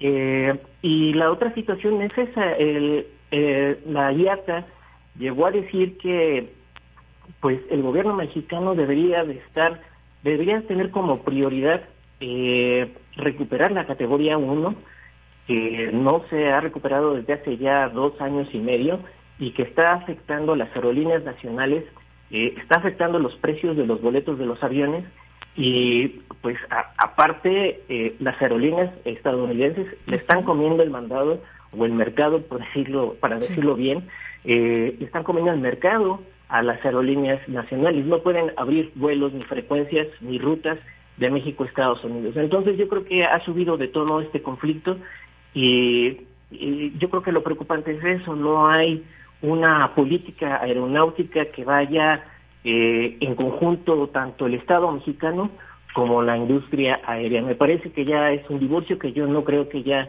tenga una solución de aquí al fin de sexenio. Ahora bien, esta esta medida se habla de que pues es temporal, ¿no? No es algo definitivo. Se especifica que esta medida se mantendrá en tanto la saturación de estas terminales eh, continúe. Esta disminución tendría pues la salida de alrededor de 5.267 vuelos por mes, como ya nos explicabas y todo eso. Sería temporal esto, en tanto pues se lleguen, me imagino yo, algunos acuerdos, algunos arreglos, en fin, pero es temporal. ¿No? Sí, sí, así lo dijo la, eh, el Aeropuerto Internacional de la Ciudad de México, lo dijo la, Secretaría de Comunicaciones y Transportes, eh, pero el caso es que es muy ambiguo esta, esta declaración. Temporal, cuánto tiempo, no lo sabemos. y lo aclara, hasta entonces, hasta, hasta entonces se siga manteniendo la, eh, la saturación, pues no va a haber marcha atrás en esta decisión. Es decir, el gobierno mexicano, eh, yo creo que llegó a un punto de, un callejón sin salida por todos los problemas que, está acarreando y hay que decirlo desde a partir de la, de, la cancelación del aeropuerto de Texcoco y pues ahora va a tener que solucionarlo. Eh, ah, por lo menos ya la semana pasada está dando algunos visos de cómo, cómo puede... Eh, solucionar este, este conflicto del gobierno mexicano y sería una partida del gobierno federal de 1.500 millones de pesos para el próximo año para la Secretaría de, de Marina, que va a estar a cargo del Aeropuerto Internacional de, eh, eh, de la Ciudad de México. Es decir, eh, seguramente el TUA, la tarifa que se cobra allí en, por usar el aeropuerto del Benito Juárez, se seguirá mandando, se seguirá pagando hacia a los, a los tenedores de bonos del aeropuerto de Texcoco, el fallido aeropuerto de Texcoco, y pues ahora tendrá recursos federales el Aeropuerto Internacional de la Ciudad de México para resolver todos los problemas que todos conocemos, ¿no? Tanto de infraestructura como de pistas y como incluso de personal y capacitación y sobre todo de seguridad. Muy bien, pues ya veremos qué sucede. A ver, a ver para cuándo, ¿no? Sí. Sí, a ver si para el final del sexenio puede ser esta solución. Yo lo dudo mucho, eh, pero por lo menos este, el, el, tren que va de, de, Buenavista hacia el Aeropuerto Internacional Felipe Ángeles está próximo a inaugurarse. Puede ser una buena solución, pero todo está en veremos en cómo lo solucionan las aerolíneas. Muy bien, pues ya veremos todo esto. Sí, es temporal, no sabemos cuánto. También es un hecho que se habían comprometido aerolíneas, según dice el presidente, ¿no? Que como ya esta saturación no era posible y tienen un aeropuerto como en pues un aeropuerto recién inaugurado, digamos, o bueno, ya no tan recién, pero es como el más nuevo aeropuerto internacional Felipe Ángeles, pues que tenían que pasar muchas de sus actividades y sus vuelos hacia allá. Esta saturación pues no ha bajado a lo largo de este tiempo y por eso dice que se siente engañado, que incluso habló con los personalmente con directivos de las aerolíneas y que le dijeron que sí, pero pues ahora sí que tampoco se comprometieron de alguna manera o se comprometieron pero a final de cuentas no eh, llevaron a cabo estos, estos cambios que tendrán que ser graduales para que este aeropuerto pues tenga también muchos vuelos y muchas posibilidades. Pues sí, sabemos que es una realidad, ya hay vuelos muy pocos internacionales, pero hay vuelos nacionales, hay gente que ha optado eh, irse por ahí porque baja un poco el precio, pero a final de cuentas el que el que tenemos muchas personas o el que tienen muchas personas más a la mano, pues es el Aeropuerto Internacional de la Ciudad de México. Vamos a ver si, como dices, estos nuevos caminos que acerquen al, al Felipe Ángeles puedan ser una opción para que pues esté equilibrado todo esto, ¿no? Sí, tiene que serlo. Es que eh, hay que hay, que recordar que un aeropuerto pues es un proyecto eh, eh, integral, es decir, no nada más es construir la terminal aérea y construir las pistas más, más largas para que pueda haber eh, doble operación, dobles aterrizajes eh, sino lo que comentábamos antes, o sea, tener la conectividad desde una ciudad importante, y estamos hablando de la Ciudad de México, aunque se han hecho muchos esfuerzos, e incluso el gobierno mexicano y hasta funcionarios, funcionarios del gobierno mexicano dicen que se hace 50 minutos al Aeropuerto Internacional Felipe Ángeles, bueno, pues también eh, es muy caro y aparte eso, eso solamente es en auto. Entonces, eh, existe el Mexibus que corre desde Ciudad Azteca, existe el, tren a Buenavista que todavía está incompleto y pues toda esa conexión no, no se ha dado y pues hay que ver los tres aeropuertos más grandes de, de, Nueva York o de París o de Londres que también tienen tres aeropuertos metropolitanos, pero la conexión es terrestre eh, por vía carretera, por carretera y por ferrocarriles que son muy eficientes Ese es el punto. y muy baratos. Claro, son están lejanos, digamos, del centro, pero hay esa conectividad. Hay conexión, exactamente. Y, y, yo creo que a cualquier pasajero que vive en el sur de la Ciudad de México, incluso en la del Valle, este, pues seguirá optando por el aeropuerto internacional de la Ciudad de México, simple y sencillamente por la rapidez Claro, la cercanía. Aunque luego el viaducto está muy lleno, pero pero sí, es de que está cerca pueden ser 10 kilómetros que recorramos en, ay, si hay mucho tráfico y llovió y demás, hasta en dos horas, que es terrible. Sí, pero yo creo que ya los pasajeros de la Ciudad de México quizás ya están acostumbrados a esos eh, asegúnes que tiene, ya, ya, ya, ya, ya saben a qué hora salir, ya saben las horas pico de la Ciudad de México, pero el hecho de trasladarse todavía casi 50 kilómetros fuera de la Ciudad de México, pues esto Sí, tiene otras implicaciones. Muy bien. Julio, pues muchísimas gracias. Gracias por estar aquí. Seguiremos conversando de temas que tienen que ver con el turismo. Muchas gracias. No, al contrario, muchísimas gracias y muy buena tarde. Ah, igualmente, hasta luego. Julio Reina Quirós, reportero especialista en turismo. Continuamos. Nacional RU. Bien, pues eh, Vamos aquí siempre analizando esta realidad en el quinto informe, que es lo que nos presentó el presidente Andrés Manuel López Obrador, el estado que guarda su administración y entre otras cosas, entre otras cosas, pues lo que parte de lo que se informó ese 1 de septiembre pasado, bueno, es de la nueva refinería de Dos Bocas, construida en el sureste del país. En tomo esta información de lo que del diario El Economista dice que eh, comenzará a producir petrolíferos ese mismo viernes, aunque pues no se especificó el tipo ni volúmenes. En el marco de este quinto informe de gobierno, el presidente aseguró que la refinería Olmeca en el estado de Tabasco y con capacidad para procesar 340 mil barriles por día estará produciendo a fines del año 290 mil barriles por día de gasolinas y que hoy va a empezar a producir petrolíferos en la nueva refinería de Dos Bocas, es lo que dijo.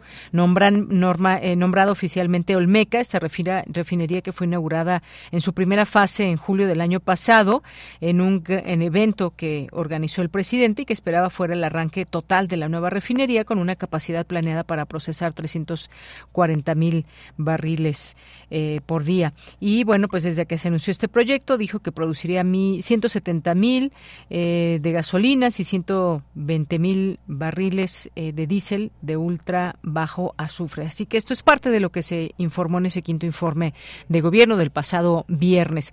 Luego ahora incluso me estaban escribiendo por aquí ya con mucho gusto lo leeré aquí uno de los de nuestros radioescuchas que nos hizo llegar una información. Eh, el SARS-CoV-2, arma de guerra biológica, ya lo, lo, leeremos. Muchas gracias, Lorenzo Sánchez, que fue quien nos lo envió. Pero por lo pronto, pues está esta pregunta: ¿regresa el COVID? La Organización Mundial de la Salud alerta por repunte de contagios en agosto. Los casos, cómo van en México y demás. Bueno, ya hemos hablado de esto y que, pues, si nos sentimos en riesgo, está la opción de usar el cubrebocas en transporte público, sobre todo en las mañanas, en hora pico que va muy lleno, en camiones, en fin, o en lugares que estén muy saturados y quieran tener ese extra en el cuidado, pues se puede hacer, por supuesto, y así pueden evitar o estar más tranquilos con respecto a alguna eh, algún contagio. Bueno, les decíamos, Morena reporta 80% de avance en encuestas para eh, la corcholata presidencial. Mario Delgado pide no adelantar resultados parciales, respetar la veda. Ahorita ya no se puede promover nada dentro de Morena o hacia afuera, hacia la gente. Informó que el levantamiento de encuesta eh, con la que se elegirá a la persona ganadora lleva un 80% de avance y podrán concluir este lunes. Se termina ya todo el proceso y pues bueno, dice que no habrá retrasos y el 6 de septiembre se darán a conocer estos resultados. Así que estaremos ahí muy pendientes de todo ello. Tribunal solicita a la Suprema Corte de Justicia de la Nación resolver el amparo de Tomás Cerón. También estamos aquí muy atentos de este caso ligado a los 43 estudiantes de Ayotzinapa. Un tribunal federal solicitó a la Suprema Corte de Justicia de la Nación resolver el amparo de Tomás Cerón de Lucio, ex titular de la Agencia de Investigación Criminal, eh, contra la orden de aprehensión girada en su contra por la supuesta tortura Felipe Rodríguez Salgado el Chereje, eh, presunto implicado en la desaparición de los normalistas de Ayotzinapa. Bueno, pues también ahí pendientes de todo esto y pues es parte también de las informaciones aquí que hay a nivel nacional. Dos de la tarde con 40 minutos. Continuamos.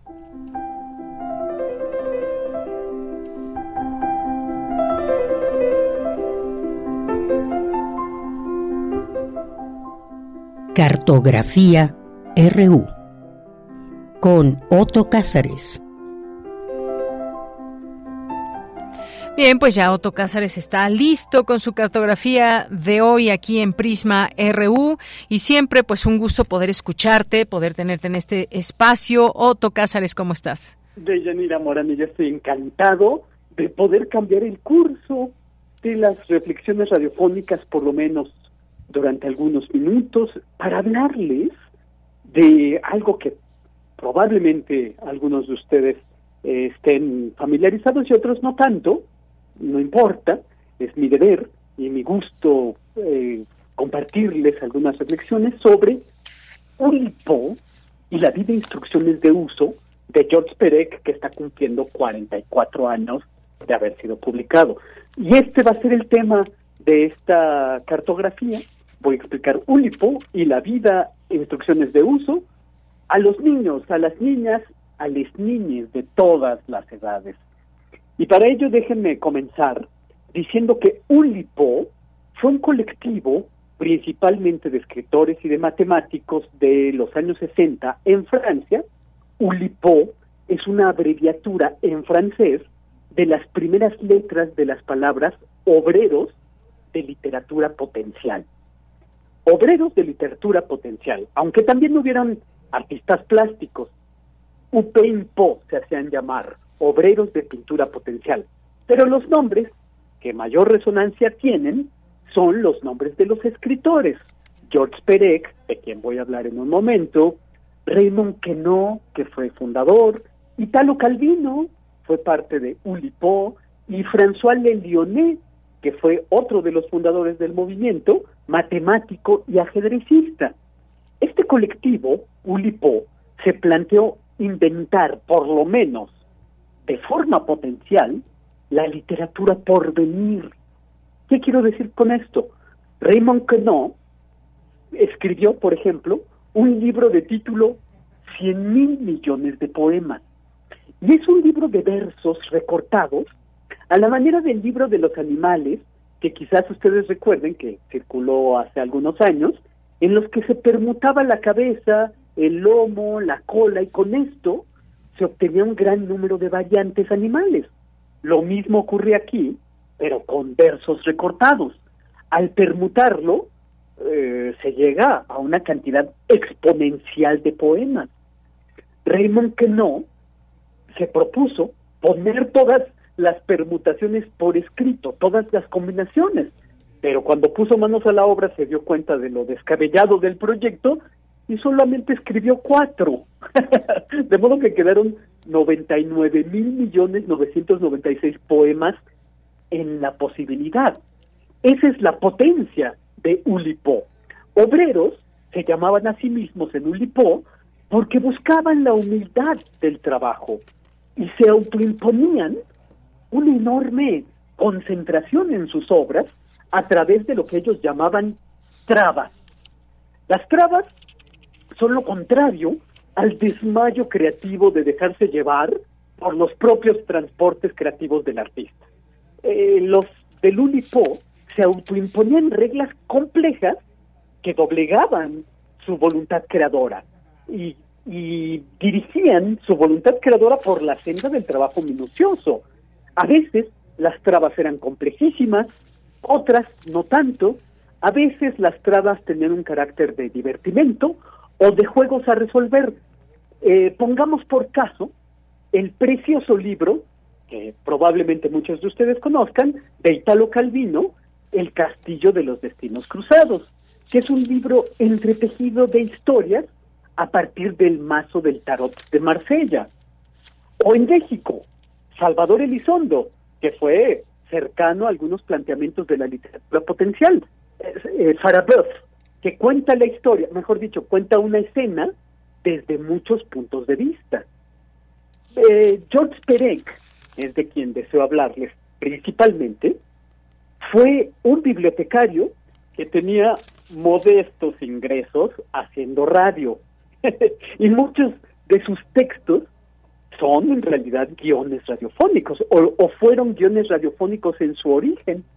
Hay un libro precioso de George Perec, que originalmente fue programa de radio, que tiene por título Me acuerdo.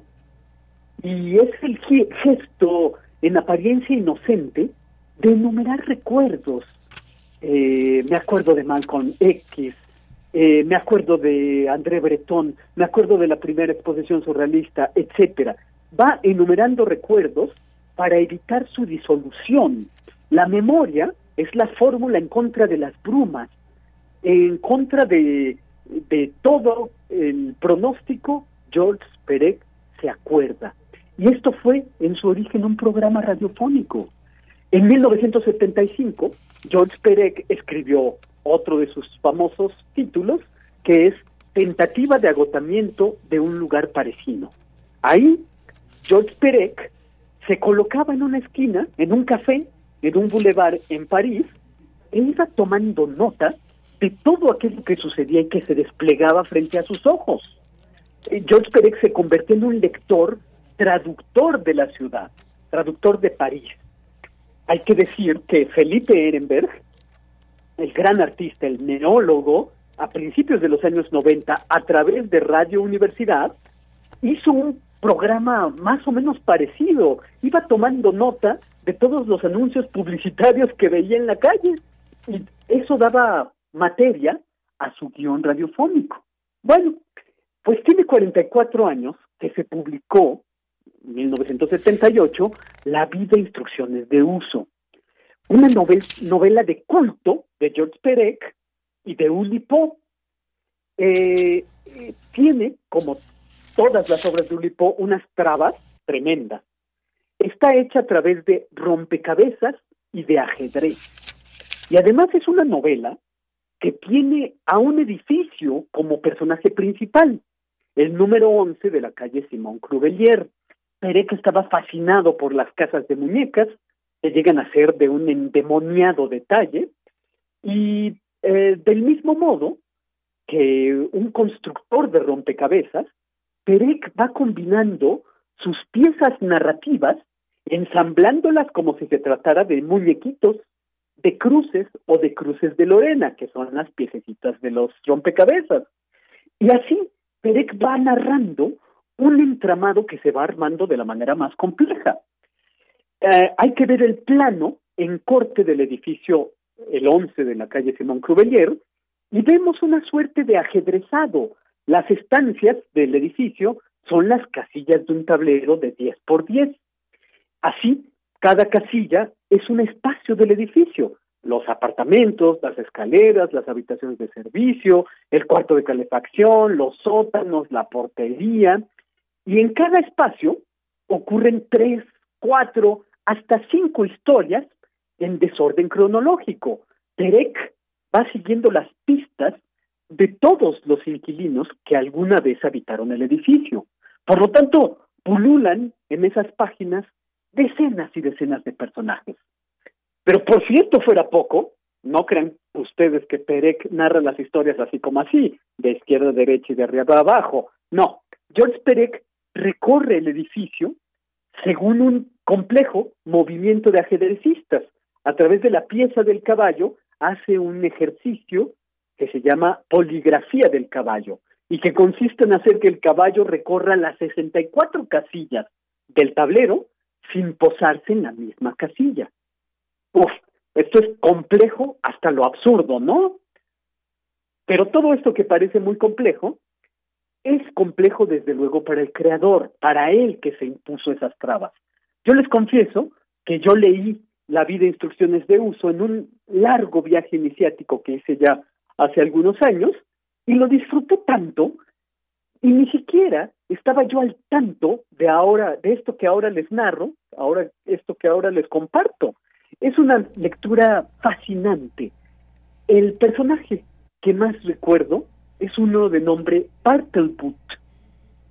Es un juego, un nombre inventado a partir del Bartlett y el escribiente de Herman Melville.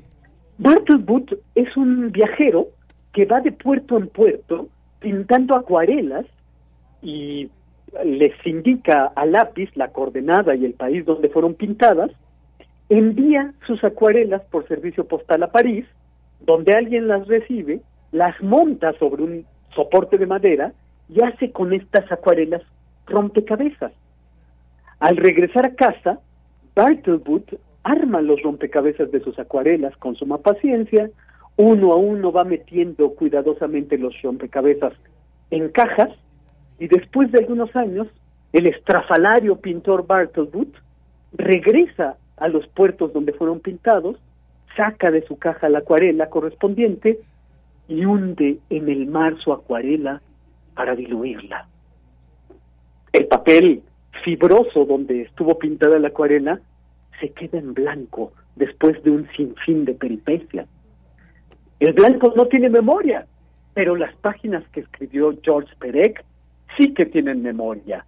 Y esto es lo que yo tengo que decir este lunes 4 de septiembre para homenajear los 44 años de publicado de este libro de culto, La vida e instrucciones de uso, de George Perec, parte del movimiento Ulipo.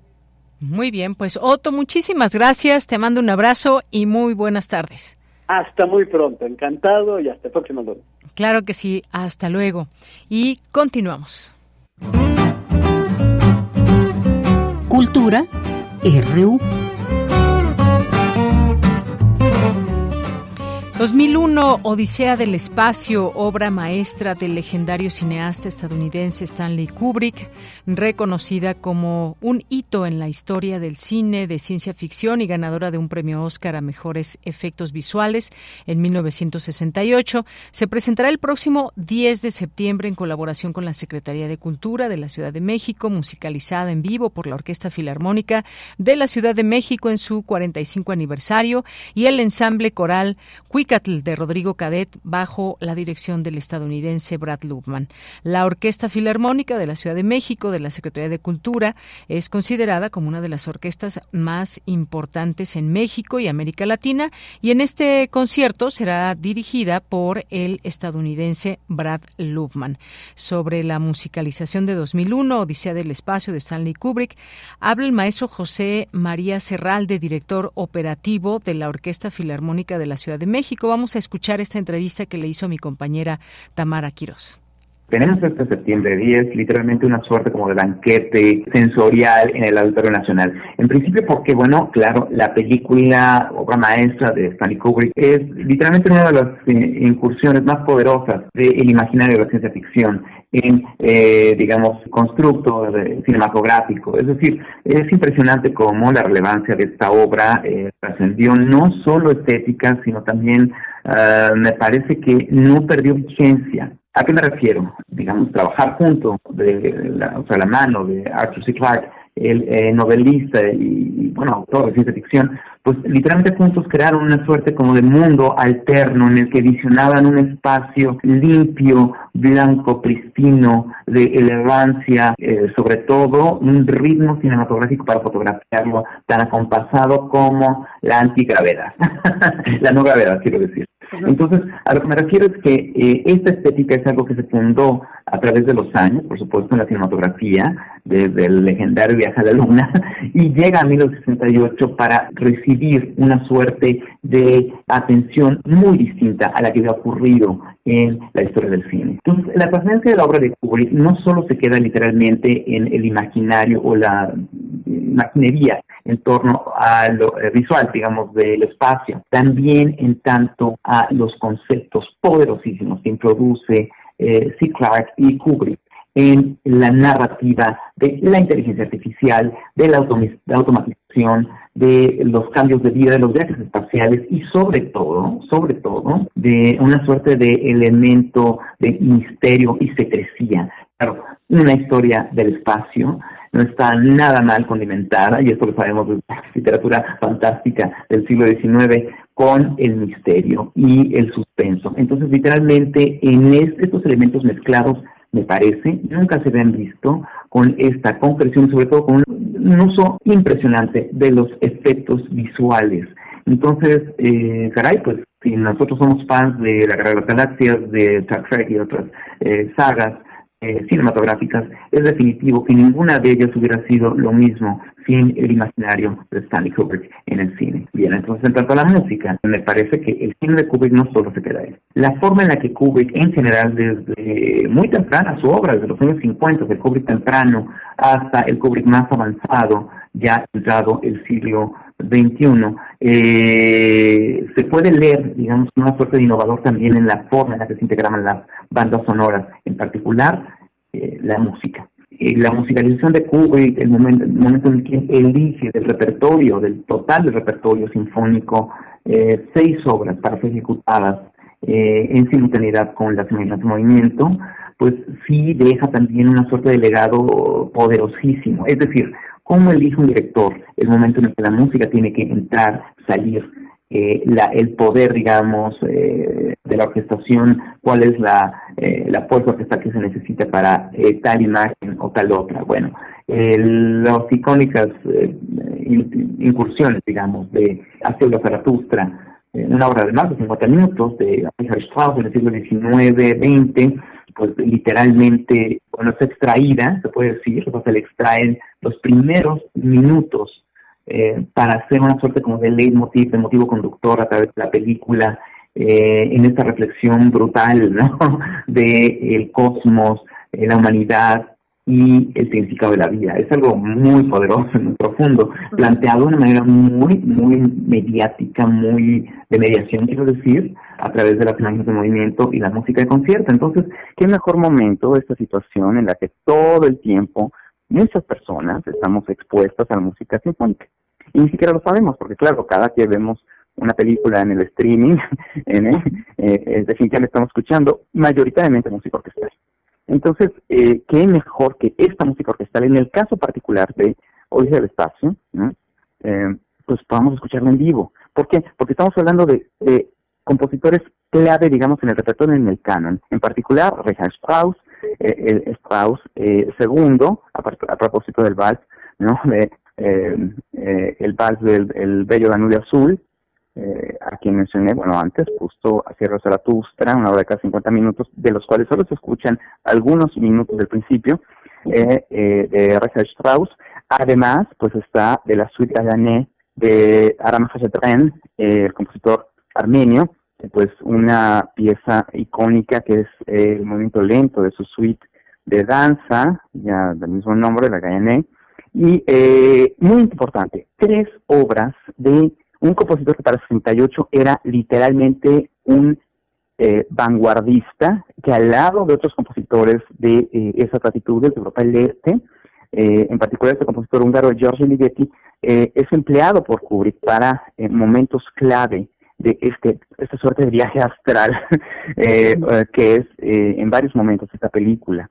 Pues claro, o sea, una película sobre el futuro tenía que contemplar el uso de la música de uno de los compositores vanguardistas y en este caso se suma a la Filarmónica de la Ciudad de México el ensamble coral Huicatl, a cargo del maestro Rodrigo Cadet, 64 voces que se integran a los más de 95 músicos de la Filarmónica de la Ciudad de México en vivo para interpretar estas obras. Entonces, literalmente creo que va a ser una experiencia brutal en todos sentidos, porque de alguna manera pues no hay otro, otro momento. Además, eh, es un esfuerzo de la Secretaría de Cultura del Gobierno de la Ciudad de México en colaboración con el Southback Center el Auditorio Nacional, por supuesto, que es literalmente quien hizo posible, junto con la Secretaría de Cultura, este proyecto. El BFI, que es la British Film Institute, que restauró esta película hace ya algunos años en una eh, definición fantástica, en una calidad fantástica, quiero decir. Y finalmente, pues, Warner Brothers. Este esfuerzo literalmente tiene la capacidad de ofrecer un espectáculo de esta magnitud por solo 180 pesos y de ahí para arriba, es decir, los precios. Y esto me parece que sí es icónico, nunca se le ha ofrecido este espectáculo Bien, pues con esto nos despedimos. Tengan ustedes una gran tarde, muy, muy buen provecho y nos escuchamos mañana en punto de la una. Soy de Yanira Morán, en nombre de todo el equipo. Gracias y buenas tardes. Radio UNAM presentó Prisma RU. Una mirada universitaria sobre los acontecimientos actuales. Prisma RU. Relatamos al mundo.